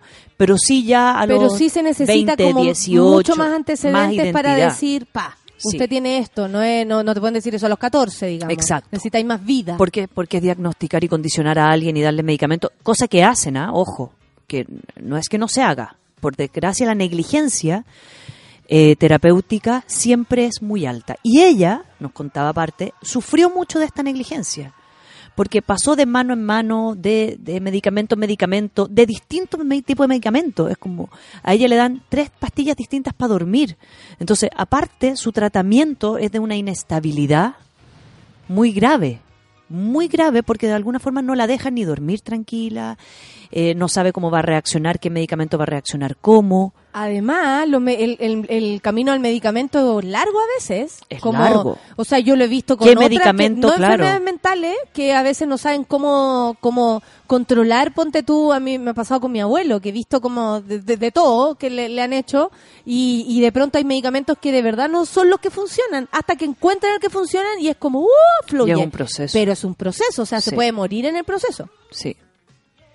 Él, puede- el- en el caso claro. de una enfermedad, digo, ¿no? No estoy hablando de lo psicológico. Claro. Entonces, entonces lo, lo, lo fome, lo triste, lo delicado, es que de alguna forma todas las situaciones de incomprensión de ella hacia ella, más del resto hacia ella, generan estas instancias de violencia. ¿No? Violencias directas como anda a tomarte tu hueá de pastilla loca de patio, Sí. ¿no? Desde eso hasta la incomprensión familiar en la adolescencia, en sentir que eres que eres problemática, que tienes temas de carácter. De nuevo estáis molestando. Exacto. Entonces, Eh, te- y aparte, condicionan. entendiendo lo que es criar también para una persona que Sí. me imagino que criar a una, a una niña, a un niño que tiene problemas psicológicos, ¿cómo lo abordáis? ¿cómo O lo sea, abordáis? ¿Con qué te plata lo equivocar abordas? mucho. Los terapeutas se pueden equivocar mucho también. A mí, a mí me pasa, tengo, tengo una paciente que de alguna forma ella lleva siete años en tratamiento ¿no? de, de- del Estado. Se mueve de aquí para allá, la mueven de acá para allá, la han internado dos veces, hasta que la familia decidió pagarle una terapia individual. Y ella lleva conmigo seis meses, conmigo y con el médico que yo trabajo. Y el otro día me llama el padre para agradecerme porque nunca había sentido, nunca pensó que su hija iba a estar estable. Ella está estudiando, ha viajado por primera vez, va a ir a un congreso porque es brillante, es una, que una literata escritora brillante. Y ahora está, bueno, ahora está en Argentina, así que le va a hacer mucha suerte. En seis meses, o sea, cuando tú te toma una dupla, un equipo o gente que realmente se dedica a esto y no eres 20 minutos de su vida, ¿Sabéis que ayer hablábamos eso con la con la Sofi? Me Ya. decía, ¿cómo se hace para uno mejorarse si, primero, los medicamentos son caros? Sí. O sea, al momento que ya encuentran el tratamiento es caro. Y eh, las condiciones, o sea, no todos tienen la posibilidad de, de- de que tu padre diga ya basta y te lleve, y tu padre cuando tú eres una mujer ya grande, ¿cachai? O sea, que heavy que ya más grande te, te sigan ayudando tal vez los viejos que, que a lo mejor podrían descansar de ti, digamos, O- ¿cachai? O filo. o filo, y, y- y ella también, cuando yo entrevisté también a su familia, su familia también, como dices tú, está muy cansada. Entonces, esta mujer que nos escribe, ¿no? De alguna forma, ella se centra, parte contando la historia de su pololeo, pero este, este pololeo violento es un dato más Ah, en su historia sí, de violencias. sí.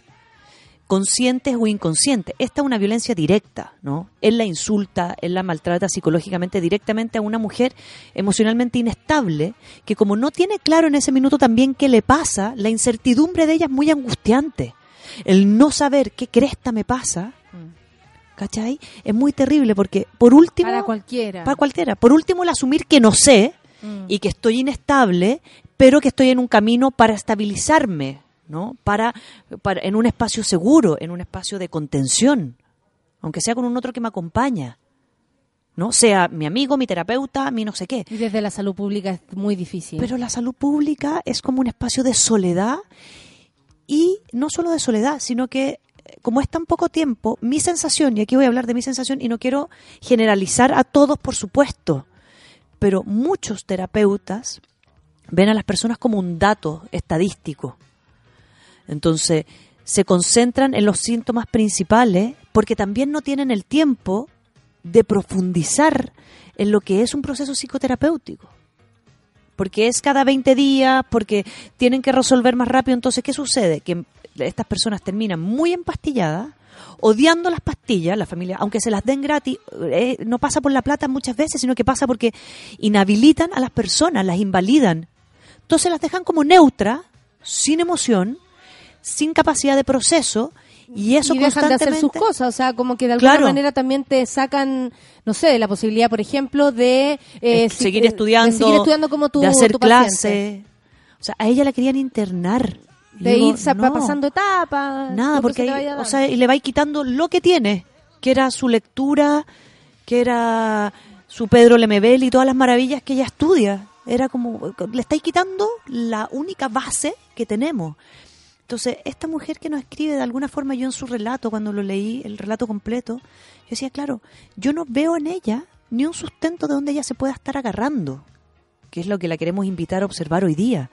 A cada persona que esté sufriendo algún espacio, ya sea de violencia externa o interna, interna me refiero a anorexia, bulimia, pegarse, cortarse, pensamientos autodestructivos, cuando, cuando uno constantemente se está insegurizando y el medio no me ayuda, la, la concentración y la voluntad tiene que estar puesta en que yo tengo que encontrar una cosa que me haga sentido.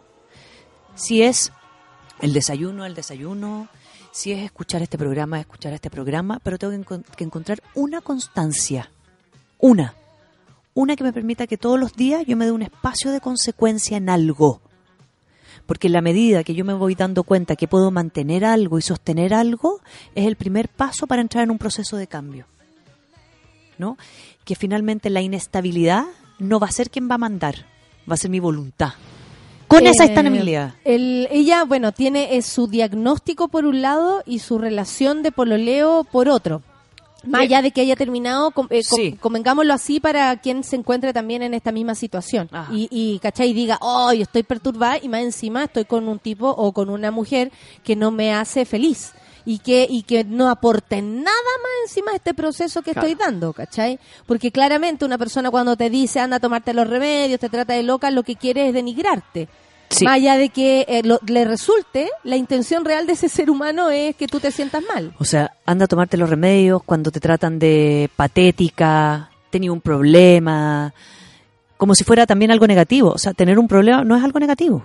No, por supuesto no, que no. No, tener un problema y ser inestable es algo muy importante observar. Entonces, si mi pareja no ve eso y te encuentra loca de patio, patética, por ese tipo de cosas, muévete de ahí, porque lo que están haciendo es un abuso de poder. Desde las palabras están invalidándote e insegurizándote, y ahí lo que sucede es que terminan poseyendo la relación. Hay muchas relaciones de pololeo, de hecho la, la- se quieren hacer proyectos de ley respecto a la violencia en el Sí, pololeo. claro, la violencia en el pololeo. Eh, yo no puedo olvidar el caso de Antonia, que ella se suicidó Sí. en Concepción. Lo digo porque yo estaba allá justo cuando sucedió y eh, la familia de, de donde estaba eh, eran eh, de alguna manera cercanos a, a ellos y fue muy, muy traumante. Todo, en especial para la madre, por supuesto, para la, para la hermana, pero también uno dice, ¿qué? eh, qué calvario estaba viviendo esta chica que no quedó otra. Por un lado, decimos, esa fue la solución que ella eh, tomó desde su psicología, desde su volá, ¿cierto? Sí. Y por otro lado, tenemos la relación. Sí. ¿Cierto? Que pudo haber provocado que eso que ella tenía como depre, desesperación, se haya desencadenado. Porque sí, era el pololeo lo que ella, ella, ella arrancó. Que se mató es otra cosa, pero arrancó, huyó de esta situación, Esa fue la huyó de este forma mundo. que lo más probable ella encontró para zafarse de algo que si no iba a, ella sentía que lo más probable lo iba a sufrir el resto de la vida y que no tenía nada ni una forma de cómo salir de ahí. ¿Por qué, Natalia? Porque la confusión se instala, ¿no? Es como mm, le vamos a contestar un poco a Luisa que nos está escuchando ahora y nos pregunta, ¿no? Cuando por, porque dice ¿qué pasa cuando nuestros pensamientos y lo único que se desea tiene que ver con morir? Porque claro, el optimismo, dice ella, es un camino que cuesta mucho tomar. Sí. El optimismo es un camino que cuesta tomar. Las pastillas no siempre son la solución, aunque a veces sí, ¿ah? porque ahí viene otro tema que podemos tomar, Clau, más adelante, que yo digo, la gente tiene diabetes, se inyecta insulina. Si la gente tiene un trastorno bipolar o tiene una depresión, hay medicamentos, es como, hazle, hazle porque- sinapsis, porque ¿por es tu, no? Es tu corriente químico que no está Eso, haciendo que un no juego. está- entonces, que no está fusionándose. si Entonces, encuentras tu medicamento, probablemente te puedes estabilizar para estar más Sí, tranqui. Más tranqui. Y que no pasa por haber tenido un conflicto, por haber tenido un trauma, por haber tenido algo, sino que es una inestabilidad del organismo. El colon irritable, tomo medicamentos, cambio la alimentación. Los trastornos mentales, la gente tiene como un prejuicio de que te la tienes que poder solo. Oye, Rafa, tengo una pregunta respecto a la violencia en el pololeo. Dale. Eh, el, uno cuando empieza a pololear no tiene referencias más que su propia casa, eh, algún libro, Disney, las Barbie, no tengo idea, pero esos son como las referencias del amor romántico, ¿cierto? O como tú lo hayas percibido. Sí. ¿Cómo tan chica, por ejemplo, estamos pensando en Antonia o estamos pensando en una mujer de 30? ¿Cómo tú, cuando empezáis una relación, eh, te enfrascas de ma- tan rápido en la violencia si no conoces los que relacionarse con otro? Si nunca habíais estado en pareja. ¿De dónde tú traes, de dónde uno trae la posibilidad de ser el- la víctima o el victimario? Porque yo también puedo O ser... victimaria, claro. Claro, la mala de la, de la Sí. situación y también puedo agredir a mi pareja y también me puedo equivocar. Mucho. ¿Cachai? ¿Qué, hace que uno en una relación eh, de igual a igual, porque de verdad que un pololeo es como lo más de igual a igual que uno puede llegar a tener eh, empezando sus relaciones, eh, suceda esto, nos vayamos tan rápido, es porque venimos con, con cosas de, no sé, que aprendimos, es porque queremos eh, ser poderosas en esta relación. ¿Qué hace que uno se involucre eh, como abiertamente y voluntariamente con alguien y esto se convierta en un calvario? Tan chicas a veces. Tan guaguas, tan, tan a los 15. Ta- Estamos hablando de violencia del pololeo en el colegio. Estamos hablando de violencia del pololeo a los 20, a los 21 en época A los universitaria. 14, en ¿Me toda- no? O sea, Yo creo que yo creo que pasan dos cosas. ¿Por qué? ¿Por en la actualidad, en la actualidad, eh, el- la sobreexposición que implica las redes como un mundo tecnológico que sobrepasó al ser humano ha generado un espacio de inseguridad muy grande donde la validación de mm, el me gusta de la foto, del cuerpo, de todo lo que como la maqueta que implican las redes es como una competencia por eh, felicidad, goce, placer, una vida cada vez más rica, un, y mira desde afuera, como con una pantalla, no lo y de alguna interno, forma, no claro. lo profundo, no esa soledad de la pareja, de estar mirándose nomás todo apagado, por ejemplo, en la casa. No. No, es que siempre tengáis que tener algo que, que intervenga, como una Sí. entretención, un concierto, una salida, un helado. Da igual, la soledad de una pareja. Claro. Y cuando estáis en el pololeo, las redes pasan a ser el lugar de comunicación. Me llama mucho la atención que tengas que unir este tema de las redes a los temas que estamos De- hablando. claro. Porque Antes tal vez no eran un no, punto. por supuesto que no, porque había más espacio para la incertidumbre. En cambio ahora, si yo te mando un mensaje y te veo en línea y tú no me contestas, es una inseguridad. Al tiro Yo me ataco preocupo yo. por si le pasa algo. Yo no Claro. soy así, ¿en qué estáis? Yo digo, estarás vivo. Eso es lo que me preocupa, pero eso cada uno con su locura. Cada uno con su locura. Y el problema cuando la locura es, ¿en qué estabais? Claro. ¿A quién A le estabais dando más importancia que a mí? ¿Por qué subiste esa foto? ¿Por qué sigues a esa persona? ¿Por qué le pusiste like? ¿Por qué te le pusiste tanto like? Te caché, ahora es como que lo que yo no, no esto esta información nueva para mí, para que me ayuden, ustedes saben que yo con las redes tengo un problema. Eh, que parece que en tía, está Instagram está tía. súper bien tía, gracias. Vais súper bien, tía. súper bien. En Instagram, al parecer, yo puedo ver lo que tú estás viendo o lo que tú has seguido, una cosa así. Entonces, ¿por qué estuviste mirando a Juanita y a Pedrito diez veces? Ay, yo no veo eso, ¿qué me importa? Entonces, los jóvenes que no tienen su identidad desarrollada, que están en proceso de segurizarse, descansan en que la validación me la tienes que dar tú. Ese concepto todavía existe. Si somos pareja, la confianza es absoluta, no hay límite. Entonces yo te tengo que dar toda mi información de la vida, tú me tienes que dar toda tu información de la vida, porque si no los secretos son mentira. Y la mentira es traición. Y la traición es deslealtad. Y ahí está la infidelidad, es que me están mintiendo, que no sé qué. Entonces viene la desesperanza por poseer al otro. Son constantes distintos tipos de abuso de poder.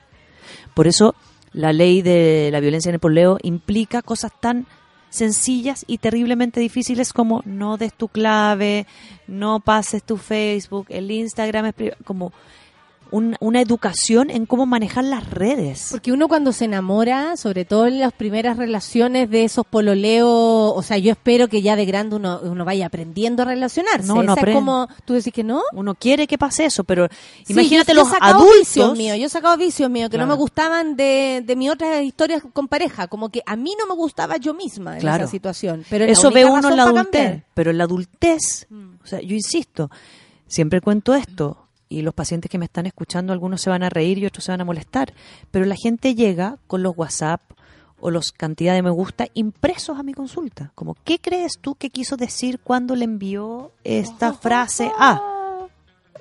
¿O qué, quiere- qué crees tú que quiso decir cuando me escribió esto con una mayúscula, un signo de exclamación y dos caritas de no sé qué?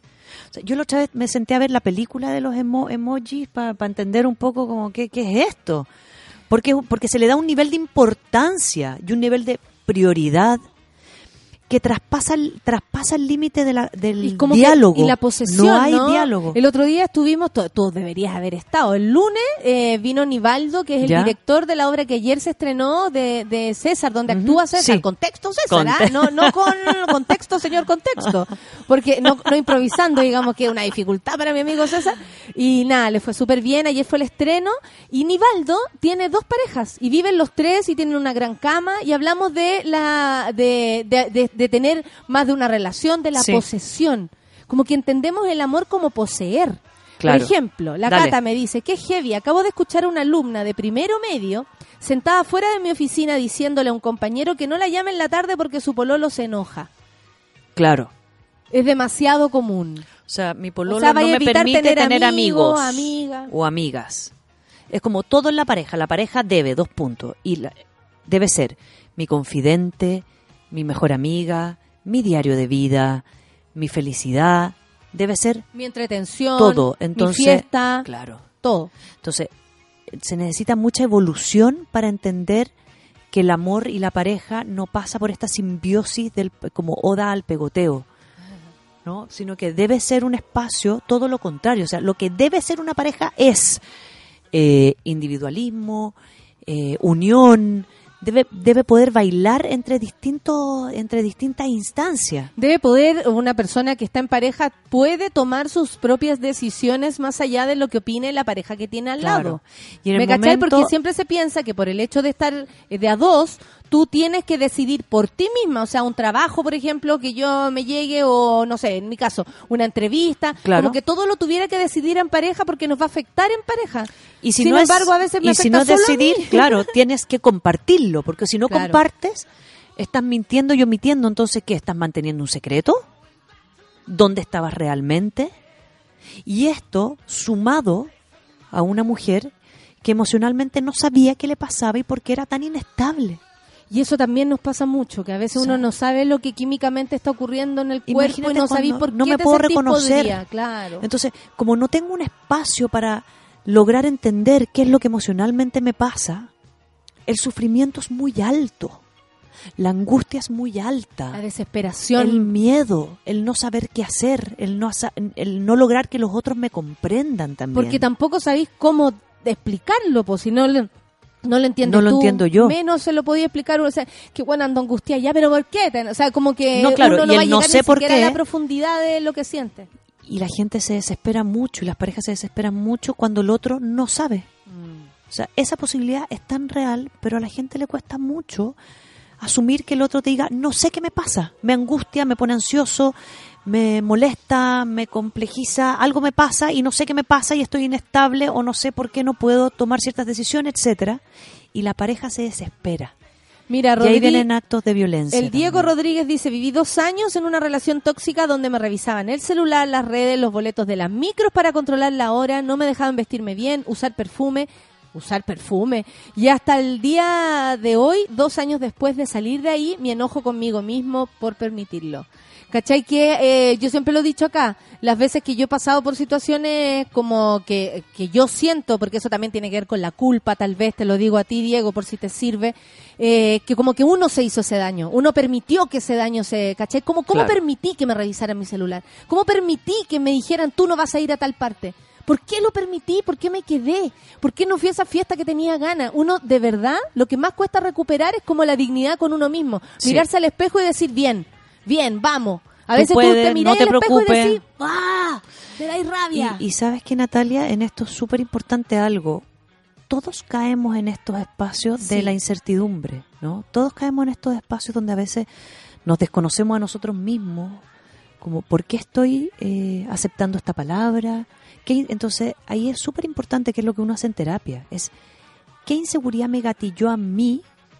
¿Qué me pasa a mí? Como a veces hay que Ok, el otro me trató de patética, me trató de loca de patio, de eh, eh, alcohólica, a ella le dijeron de todo, en distintas etapas. El punto es, ¿qué me gatilla a mí, en mi médula? Porque que a mí me digan patética, Natalia, es distinto que a ti te digan patética. Lo más probable es que Claro, a a nosotras dos nos afecte distinto esa palabra. Sí.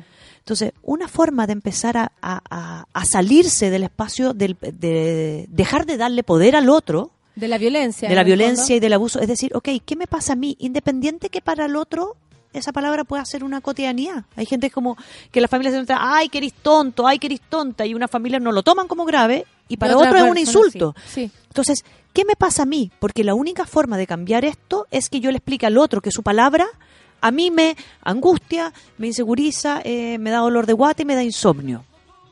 Y si la otra persona no me cuida en ese espacio, es cuando tengo que tomar la fuerza y moverme.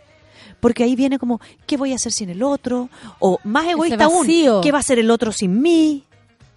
¿No? Porque aquí hay, hay dos excusas para no salirse de relaciones violentas. Uno, ¿qué voy a hacer sin la otra persona? Voy a tener que volver a estar sola o solo. Es terrible. Eh, ya, el prejuicio de la pareja. Y dos es, ¿qué va a hacer la otra persona sin mí? Porque me dice que estas cosas las hace por desesperanza, porque sin mí se muere. Entonces cuando me siente lejos, Porque en verdad no se pone celoso, violento. Porque Exacto.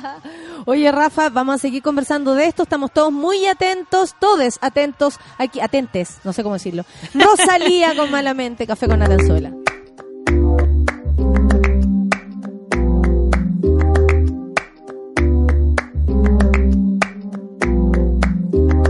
Ese gritarito roto, yo sentí como crujía. Antes de caerse al suelo, ya sabía que se rompía. Uh, está parpadeando la luz del descansillo. Una voz de la escalera, alguien cruzando el pasillo.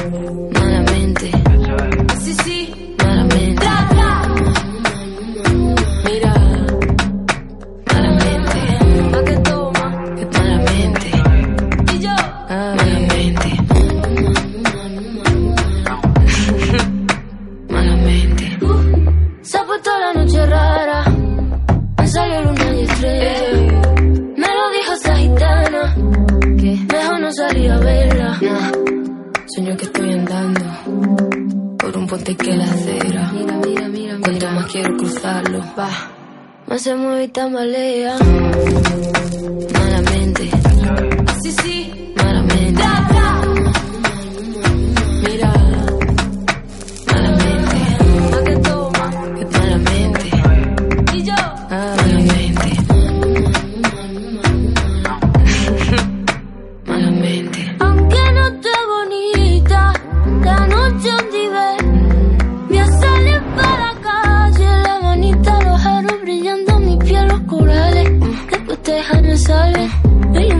Me guarda. Y por delante, no voy a perder ni un minuto en volver a pensarte.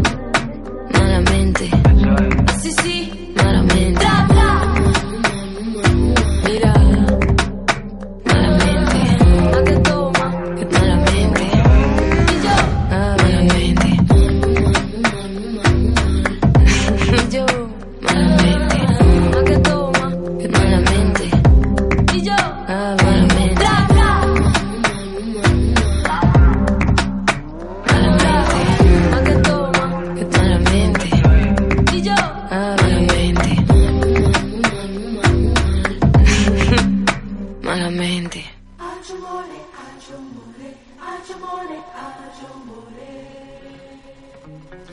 Estamos de vuelta, son las 10 con 40, me dice el alito Lolón. dice, vivimos constantemente ansiosos, sobreestimulados por redes sociales en las que por tanto exponer desdibujamos el espacio personal, perdemos lo íntimo, no ganamos, perdemos identidad. Eh, la Nicole dice, tuve mil peleas por Instagram, él se daba el tiempo y se fijaba en la actividad de todos, uno a uno hasta encontrarme a mí. Uno a uno. Y vigilar a quién miraba, de les daba likes o comentaba. Era terrible, tuve que dejar de seguir gente y bloquear. Luego caí en lo mismo. ¿Sabéis qué? Eso te iba a preguntar. ¿Qué cosa? Es increíble como, eh, por ejemplo, eh, no sé, yo nunca fui especialmente celosa hasta que estuve con un tipo muy celoso. Como que la inseguridad se pegara. Se acopla, ¿Sí claro. no? Ahí ¿Qué pasa con eso? Don Porque- Humberto, Humberto Maturana tiene toda la razón. Yo aparezco en la medida que el otro me ve. Entonces, cuando estamos en una relación, el acoplamiento estructural es muy fácil. Es que eso es lo que dice la Nicole. Yo hice lo mismo hasta Claro. que sufrí porque me desconocí. Me pasó exactamente Claro. igual. Como que yo me vi como pelando el cable con cosas que yo jamás lo habría hecho. Y siento que como que se, así como la violencia, se va como, como tú te tenés que defender. Entonces te ponís como más, ¿me cachai? Porque como uno que se empieza va- a igualar. Sí. Uno se empieza a igualar. Pero el acoplamiento estructural tiene mucho que ver con que las conductas del otro yo las empiezo a hacer propias en esta simbiosis, que es natural también. El acoplamiento estructural implica que yo camine, me acople al piso, me acople a esta mesa, me acople a este micrófono, ¿no? Y ahí cada uno con su espacio. Y en la pareja, esto a veces se transforma en simbiosis. Entonces yo pienso hacer, empiezo a hacer las conductas que tú haces. Y entramos en un sistema Porque así nos podemos comunicar, además, adictivo. ¿no? Claro, y estamos empezando a hablar un Aparte mismo que lenguaje. si tú me estás molestando con mis redes, entonces yo también voy a empezar a molestar con tu red. Como una Nos especie así de de, competencia. De competencia. de competencia. Claro. En vez de mostrar y decir, ahora, Porque tú dices, Este ¿por qué un diálogo- desconfía tanto de mí si Claro. yo no he hecho nada? Entonces, si desconfías, porque este es zorro. Y uno lo grave de que lo- esto es que estos son diálogos que nosotros desde la adultez podemos entrar. Sí, Pero po. ¿qué pasa con los jóvenes y las jóvenes? ¿Cómo vamos a decir jóvenes? ¿Joven? Por jóvenes está perfecto. Está po. perfecto, ya está perfecto, listo. Está listo, Está jóvenes. listo, jóvenes, perfecto. Venía, venía ahí la inclusión. Entonces, cuando finalmente están en una etapa de desarrollo, la comunicación en nuestro país es pésima entre docentes, alumnos, alumnos, padres, madres, apoderados, no sé, o sea, la comunicación porque lo cívico está muy mal educado en nuestro país, no tenemos una cultura cívica que nos permita el diálogo.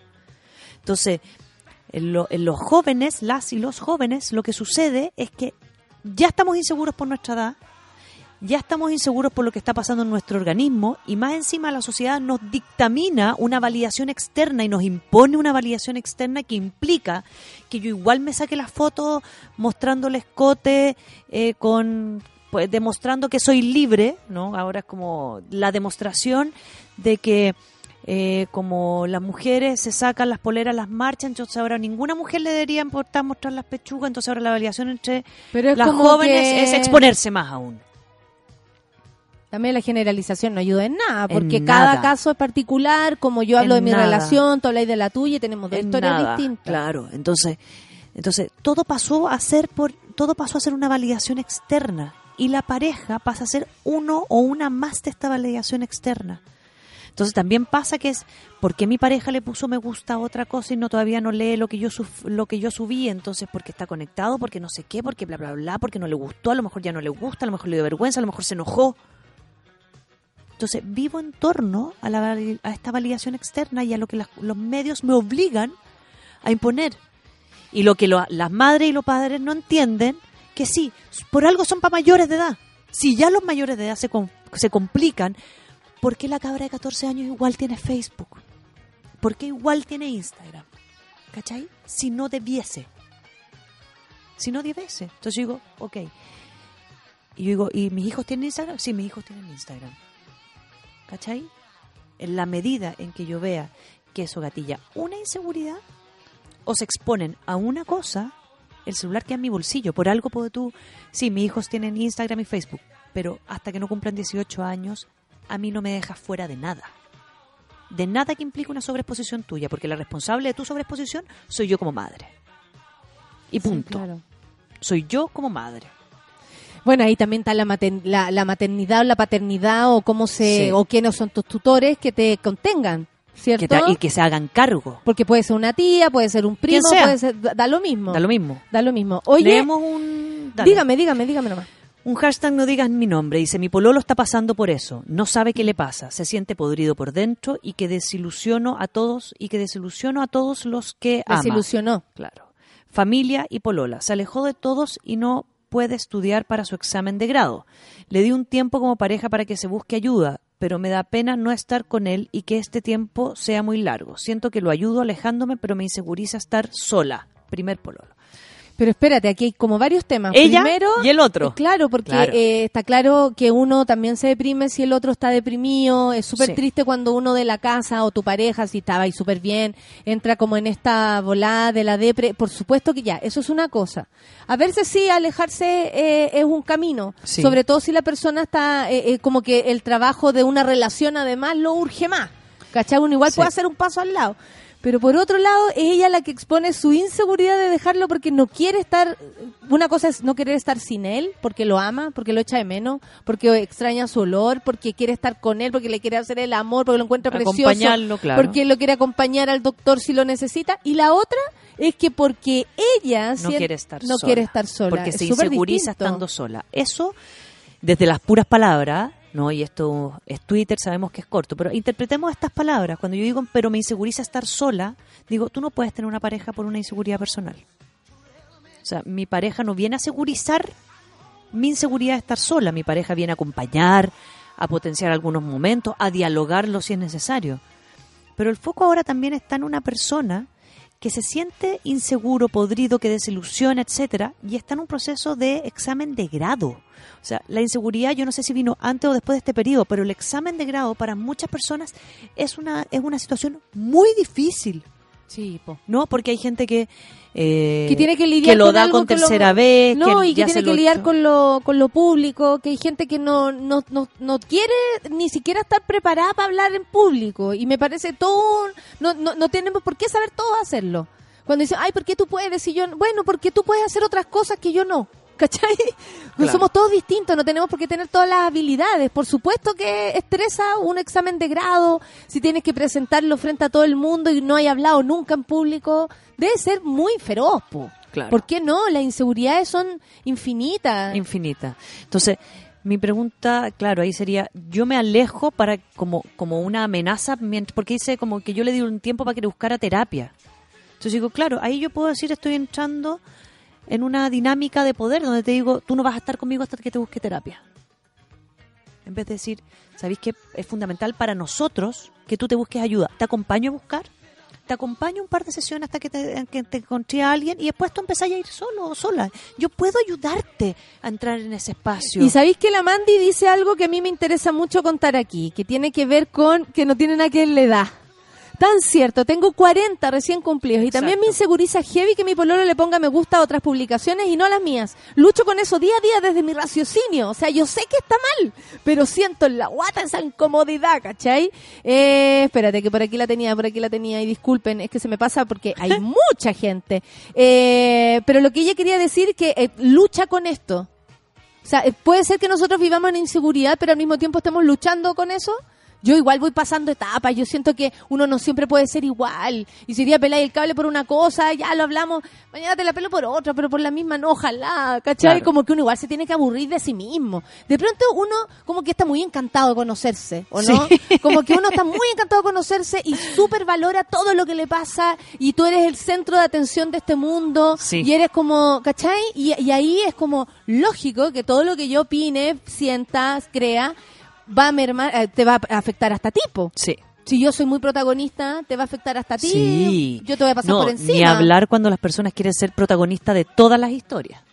Esa gente que se apropia de todas las El historias. superador de anécdotas. De tu familia, de la- el superador de anécdotas. Así le decimos nosotros a, a ese juego, que es como, no, pero yo, Pero no, pero yo- yo, no, pero yo. No, pero a mí, Claro. pero es como protagonista de todo, de tu familia, de tu gente, de tu trabajo. La gente que necesita ser protagonista. Estar metido en cada espacio de tu vida. Ese ya es otra historia. Mira, la Marcela María dice, ensayé mi examen de grado 13 veces por consejo de mi codirectora de tesis. ¿Cachai o no? O sea, es un estrés. Eh, en este caso, Es que nos terrible. mandaron el... Sí. Ah, eh, yéndonos al caso que nos convoca desde el principio, que tiene que ver con una amiga que a sus 30 años por fin la, la diagnostican, y yo lo siento así, amiga, de que tú que me estás, por fin sabes lo que, lo que, cómo se llama, lo que tienes, por fin vas a saber pelear contra eso, porque si tú le conocías el nombre, sabéis por último contra quién estáis peleando, contra qué, o con, o con quién vamos, ¿no? Claro. Al lado, eh, vivir con tu, con tu volá. Eh, hay personas que las estresa mucho medicarse. Sí, mucho. Como el otro día escuchaba, pero imagínate tomar una pastilla diaria y yo pensaba, Sí. ¿y el anticonceptivo? Todos los días, a la misma hora, Ojalá cuidado no vayas uno- a botarla. Y uno anda con, con, la, con la alarma, ¿cierto? Claro. Yo tomé como 20 años de anticonceptivo y, y honestamente no me hizo muy bien a mi cuerpo, y pero no alegaba porque sabía que tenía un bien. Hay personas que las estresa medicarse. Sí. Como, no vaya a ser que yo no quiero depender de una pastilla. ¿Cómo? ¿Cómo? ¿No tener hijos? Depende de una pastilla. Tenéis baja la vitamina D, vaya a tener que tomar vitamina D. Puta, ojalá Eh, existieran hierbas para todo, pero... Puta, pero no. No. Claro. Y ¿sabes qué? Por último, hay medicinas alternativas. Está la medicina biológica, está la antroposófica. O sea, si tú quieres algo más natural, que implica aún más dependencia, porque es como cinco veces al día tomarse globulitos de no sé qué, globulitos de no sé qué, la inyección de no sé cuánto. El método que tú quieras. Si es flores de Bach, si es medicina tradicional, si es medicina alternativa, que yo creo que ya ni se llaman medicina tradicional alternativa, son las medicinas. Sí, sí, ya no tienen tanta... Sea lo que sea, es tu responsabilidad la constancia. Si la pastilla yo no me la tomo todos los días, o si no me cuido cuando tengo diarrea, o no me cuido cuando he vomitado porque estoy enferma la guata, la pastilla se va y va a caer preñada.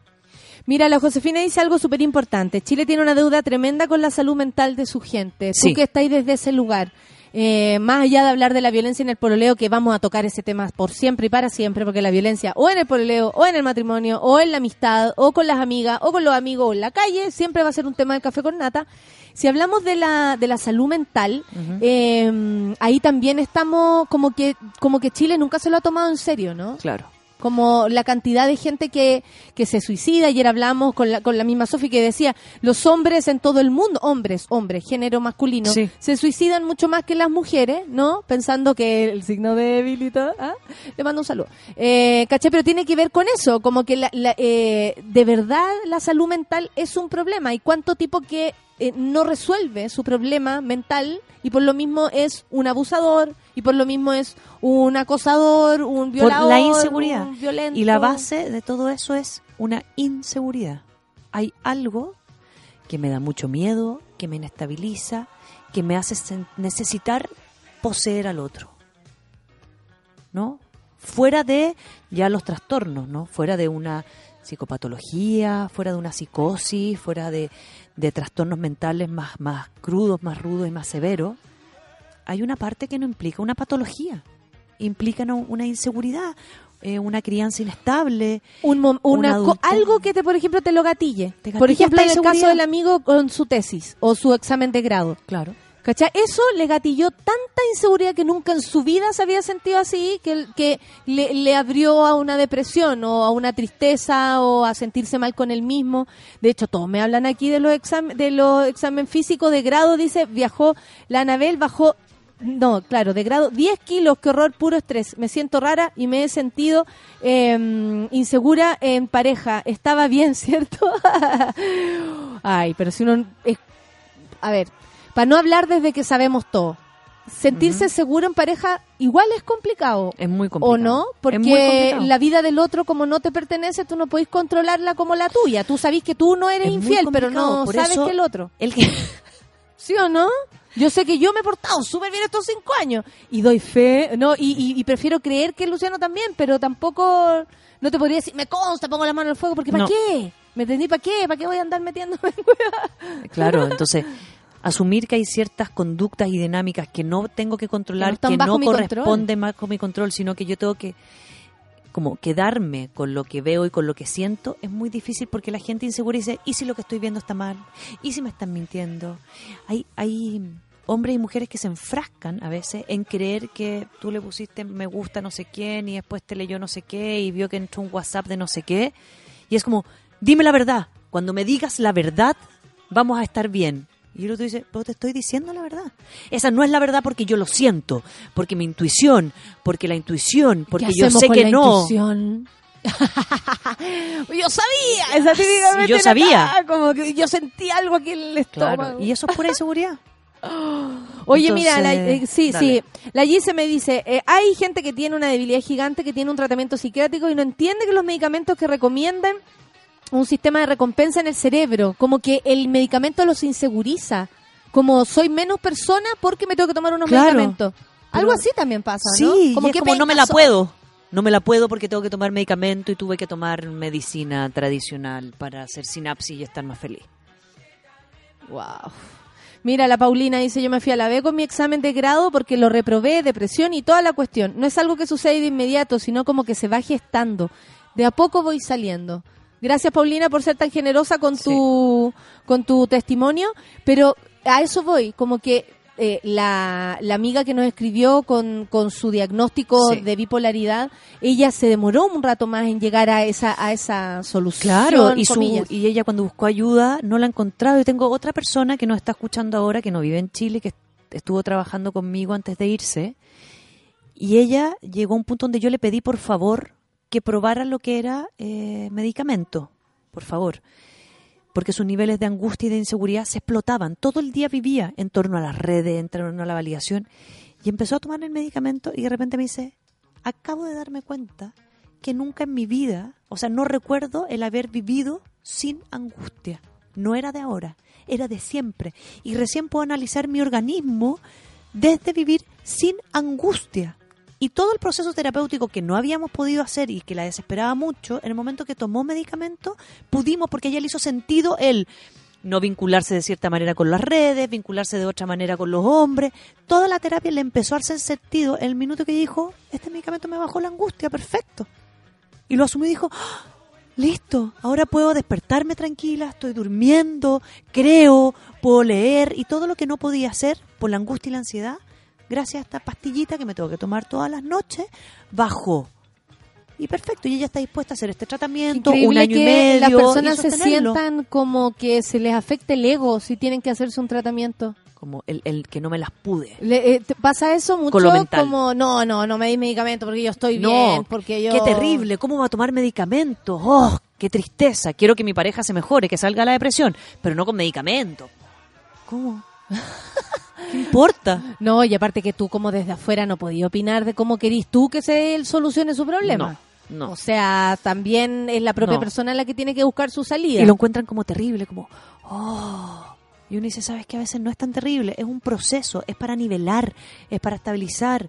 Es como, insisto, si estás con la vitamina no sé cuánto, o el hierro bajo, o el fierro bajo, te vaya a chantar el plátano todos los días, vaya a meterte la pastilla si es que tu cuerpo no lo puede, el probiótico tenic. O sea, todo es un mundo en el cual el autocuidado es fundamental, pero la salud mental, como que veniera este bloqueo de que entonces no te la puedes. Qué no te la pudiste contigo con tu mente. Sí. Y bueno, y uno también puede encontrar siempre salidas para la mente. po. O sea, por ejemplo, para mí descubrir que el, el, el deporte, no sé cómo decirle, entrenar, eh, estar en esa, eh, cultivar mi cuerpo, Exacto. por ese lugar, a mí me ha hecho súper bien para mi cabeza. Me permite escribir, me concentro, pero yo descubrí, yo solita descubrí que eso me ayuda. No lo digo, oye, Sol, tenés que hacerlo. No, cada No. uno descubre su manera, ¿cachai? Eh, y eso también es positivo por cuando uno se empieza a conocer. Si la- como, como que no termina el proceso una de conocerse. Una de ¿ah? conocerse. Como Nunca, que toda po. la vida te, sa- te sale, mira, me el por esta gracia. Me salí yo a mí misma, a mí misma con esta gracia, güey. Claro. Ay, a ver, mira, tengo aquí una vez en la cabeza, la punta de los pies, se siente bien. La orfelina hablando de su experiencia con el medicamento, se tomó una vez su medicamento y sintió que su que se, se le entraba el oxígeno a la cabeza hasta la punta de los pies. Se siente bien, Sí, dice. claro. se siente bien porque cuando Y no necesitas me hace algo- menor porque porque la gente dice, ah, entonces voy a depender del medicamento. Y digo, bueno, mejor a lo mejor depender de mi medicamento que de una persona. Me asignate la carga de poner esta dependencia en el otro. Entonces también tiene que ver con hacerme cargo. Al parecer, la violencia entre las parejas es mucho más común, y Sí. retomo el tema porque recibo por acá un montón de, de, de tema con eso. Que heavy, que mm, eh, insistiendo acá como cinco años ya frente a- al rollo, eh, no lo no encontramos la salida y tiene Claro. que ver cómo entendemos eh, la relación con otro ser humano. La posesión, si tú quieres pose- poseer, qué palabra más entendemos terrible, por ah? inseguridad? A todo esto, qué palabra más terrible de, de pos- pose- poseer, poseyur, pose- Poseyur. Boseyur. Es que se- es pose- poseer a poseyur. Poseer a Boseyur, claro. No, pero es como satisfax, es como lo Que mismo puede que ser satisfacer. satisfac- Eh, terrible de conjugar. Yo me satisfizo, me satisfazgo, me satisfuzgo. Fuego. Flatisblazer. Flatis. y lo mismo con poseer. Bueno, la cosa es que mm, tiene Y con Boseyur también, y con claro. poseyur y poseer a, pose- a Sí, poseyur. poseer a Boseyur. Eh, mm, ¿Sabéis qué? El tema de la violencia me gustaría seguir tocándolo. Tengo aquí a Nicolás que me dice el temazo de hoy eh, y lo que involucra la violencia en las parejas. Justo estoy intentando controlar una situación, pucha que es difícil. Sí. Eh, eso, yo creo que agradezco a todas las monas y a todos los monos que abren su corazón con nosotros, que se terapean gracias a nosotros y nosotros gracias a ustedes. Y nada, pues hay que seguir hablando de salud mental Constantemente. Constantemente, salud mental. Constantemente. De los medicamentos, de cómo elegir un terapeuta, una terapeuta, de, de que de verdad el tratamiento se parezca Sí. lo más a ti o lo que tú necesites. Sí. Nos vamos. Nos vamos y a Son la mona 11 que nos está escribiendo, que me, me escribió si conozco a un terapeuta en Valparaíso, no, no conozco, lo siento. Pero puedes hacer unas redes ahí. Pero lo que podemos pedir es pedirle a los monos y a las monas que quien viva en Valparaíso y conozca terapeuta o de la salud mental que conozcan gente allá, que mande redes, manden nombres, suban nombres, Sí. activen nombres. La vez pasada, una vez lo hicimos el año pasado y se mandaron hartos nombres. Entonces hoy día también hagamos una red de nombres y de Claro, colegas y terapeutas. eh, que, como porfa, recomienda a su terapeuta. Obvio. Oye, eh, le mando un beso a la Pía, que me escribe acá y también habla de, de una crisis existencial, de una, de, una, de una presión. Yo sé que muchas y muchos de los que nos están escuchando están en esta en este trance, están buscando su, su terapeuta o están buscando ayuda y si nosotros servimos de algo, por último, para que sientan que de verdad existe esa puerta de salida que todavía no se ve, yo me siento muy afortunada de compartir esta mañana con la Rafa que nos enseña tanto y por supuesto con ustedes. Y como dice, voy a leer uno antes, yo sé que nos pasamos, pero Pablo nos dice algo muy bonito, que dice, gracias por la aclaración. Me gusta, bueno, lo que promueven aquí, los grupos para contar lo que pasa, y a veces uno cree que está solo, que está pasando por algo y que nadie más le pasa, que a ninguna otra persona. Entonces, sanador no sentirse un extraterrestre, entender que estas inseguridades emocionales Somos tantas son- cosas, todos. somos todos y es muy común y por lo mismo necesitamos de estas redes Mm. y poder visibilizarlo y hablarlo y este es el espacio para esto. Eh, Así que muchas gracias por escribirnos, por compartir y por escucharnos. Tenemos un espacio. Muchas gracias, Rafa. Gracias a ti, que le vaya Nata. bien en la fiesta de Madonna. Ay, el martes. Hágame el aguante el jueves, ¿ah? Se queda mi pancito, Déjale. así que me la terapean a ella. La vamos a terapiar. Ahora está súper resfriada la pancito, así que tírenle onda para que se recupere y Sí, mucha miel, y se su venga miel. Nada como harta su miel, mielda para ti, amiga. Oye, eso y cumpleaños al Nico y nada, pues seamos felices, tratemos de serlo en esta mañana de injusticia social por el, el aborto no permitido en Argentina, bueno, y en toda América Latina. Exacto. Nos vamos, Javier Amena y La Joya, y nos vamos pues, Rafa, muchas gracias. Nos vemos. Chao.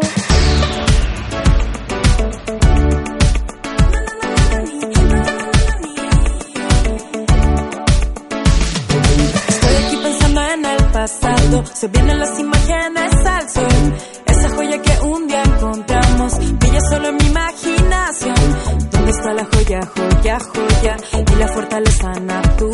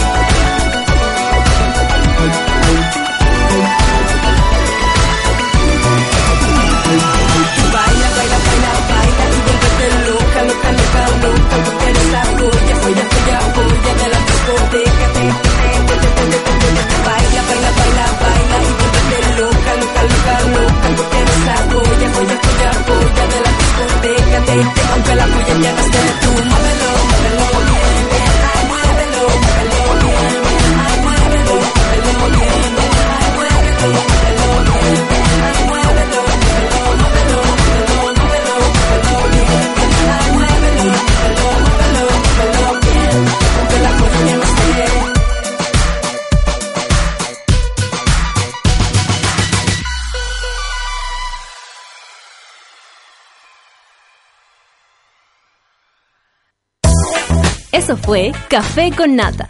Gracias por ser parte de esta comunidad y hacer de Mordor un lugar más apacible. Natalia Valdebenito te espera de lunes a viernes a partir de las 9 de la mañana en el matinal más pitiado de Chile. Solo en Sube la Radio y en otra sintonía. Café con Nata fue presentado por Clínica Cela, expertos en tratamientos láser.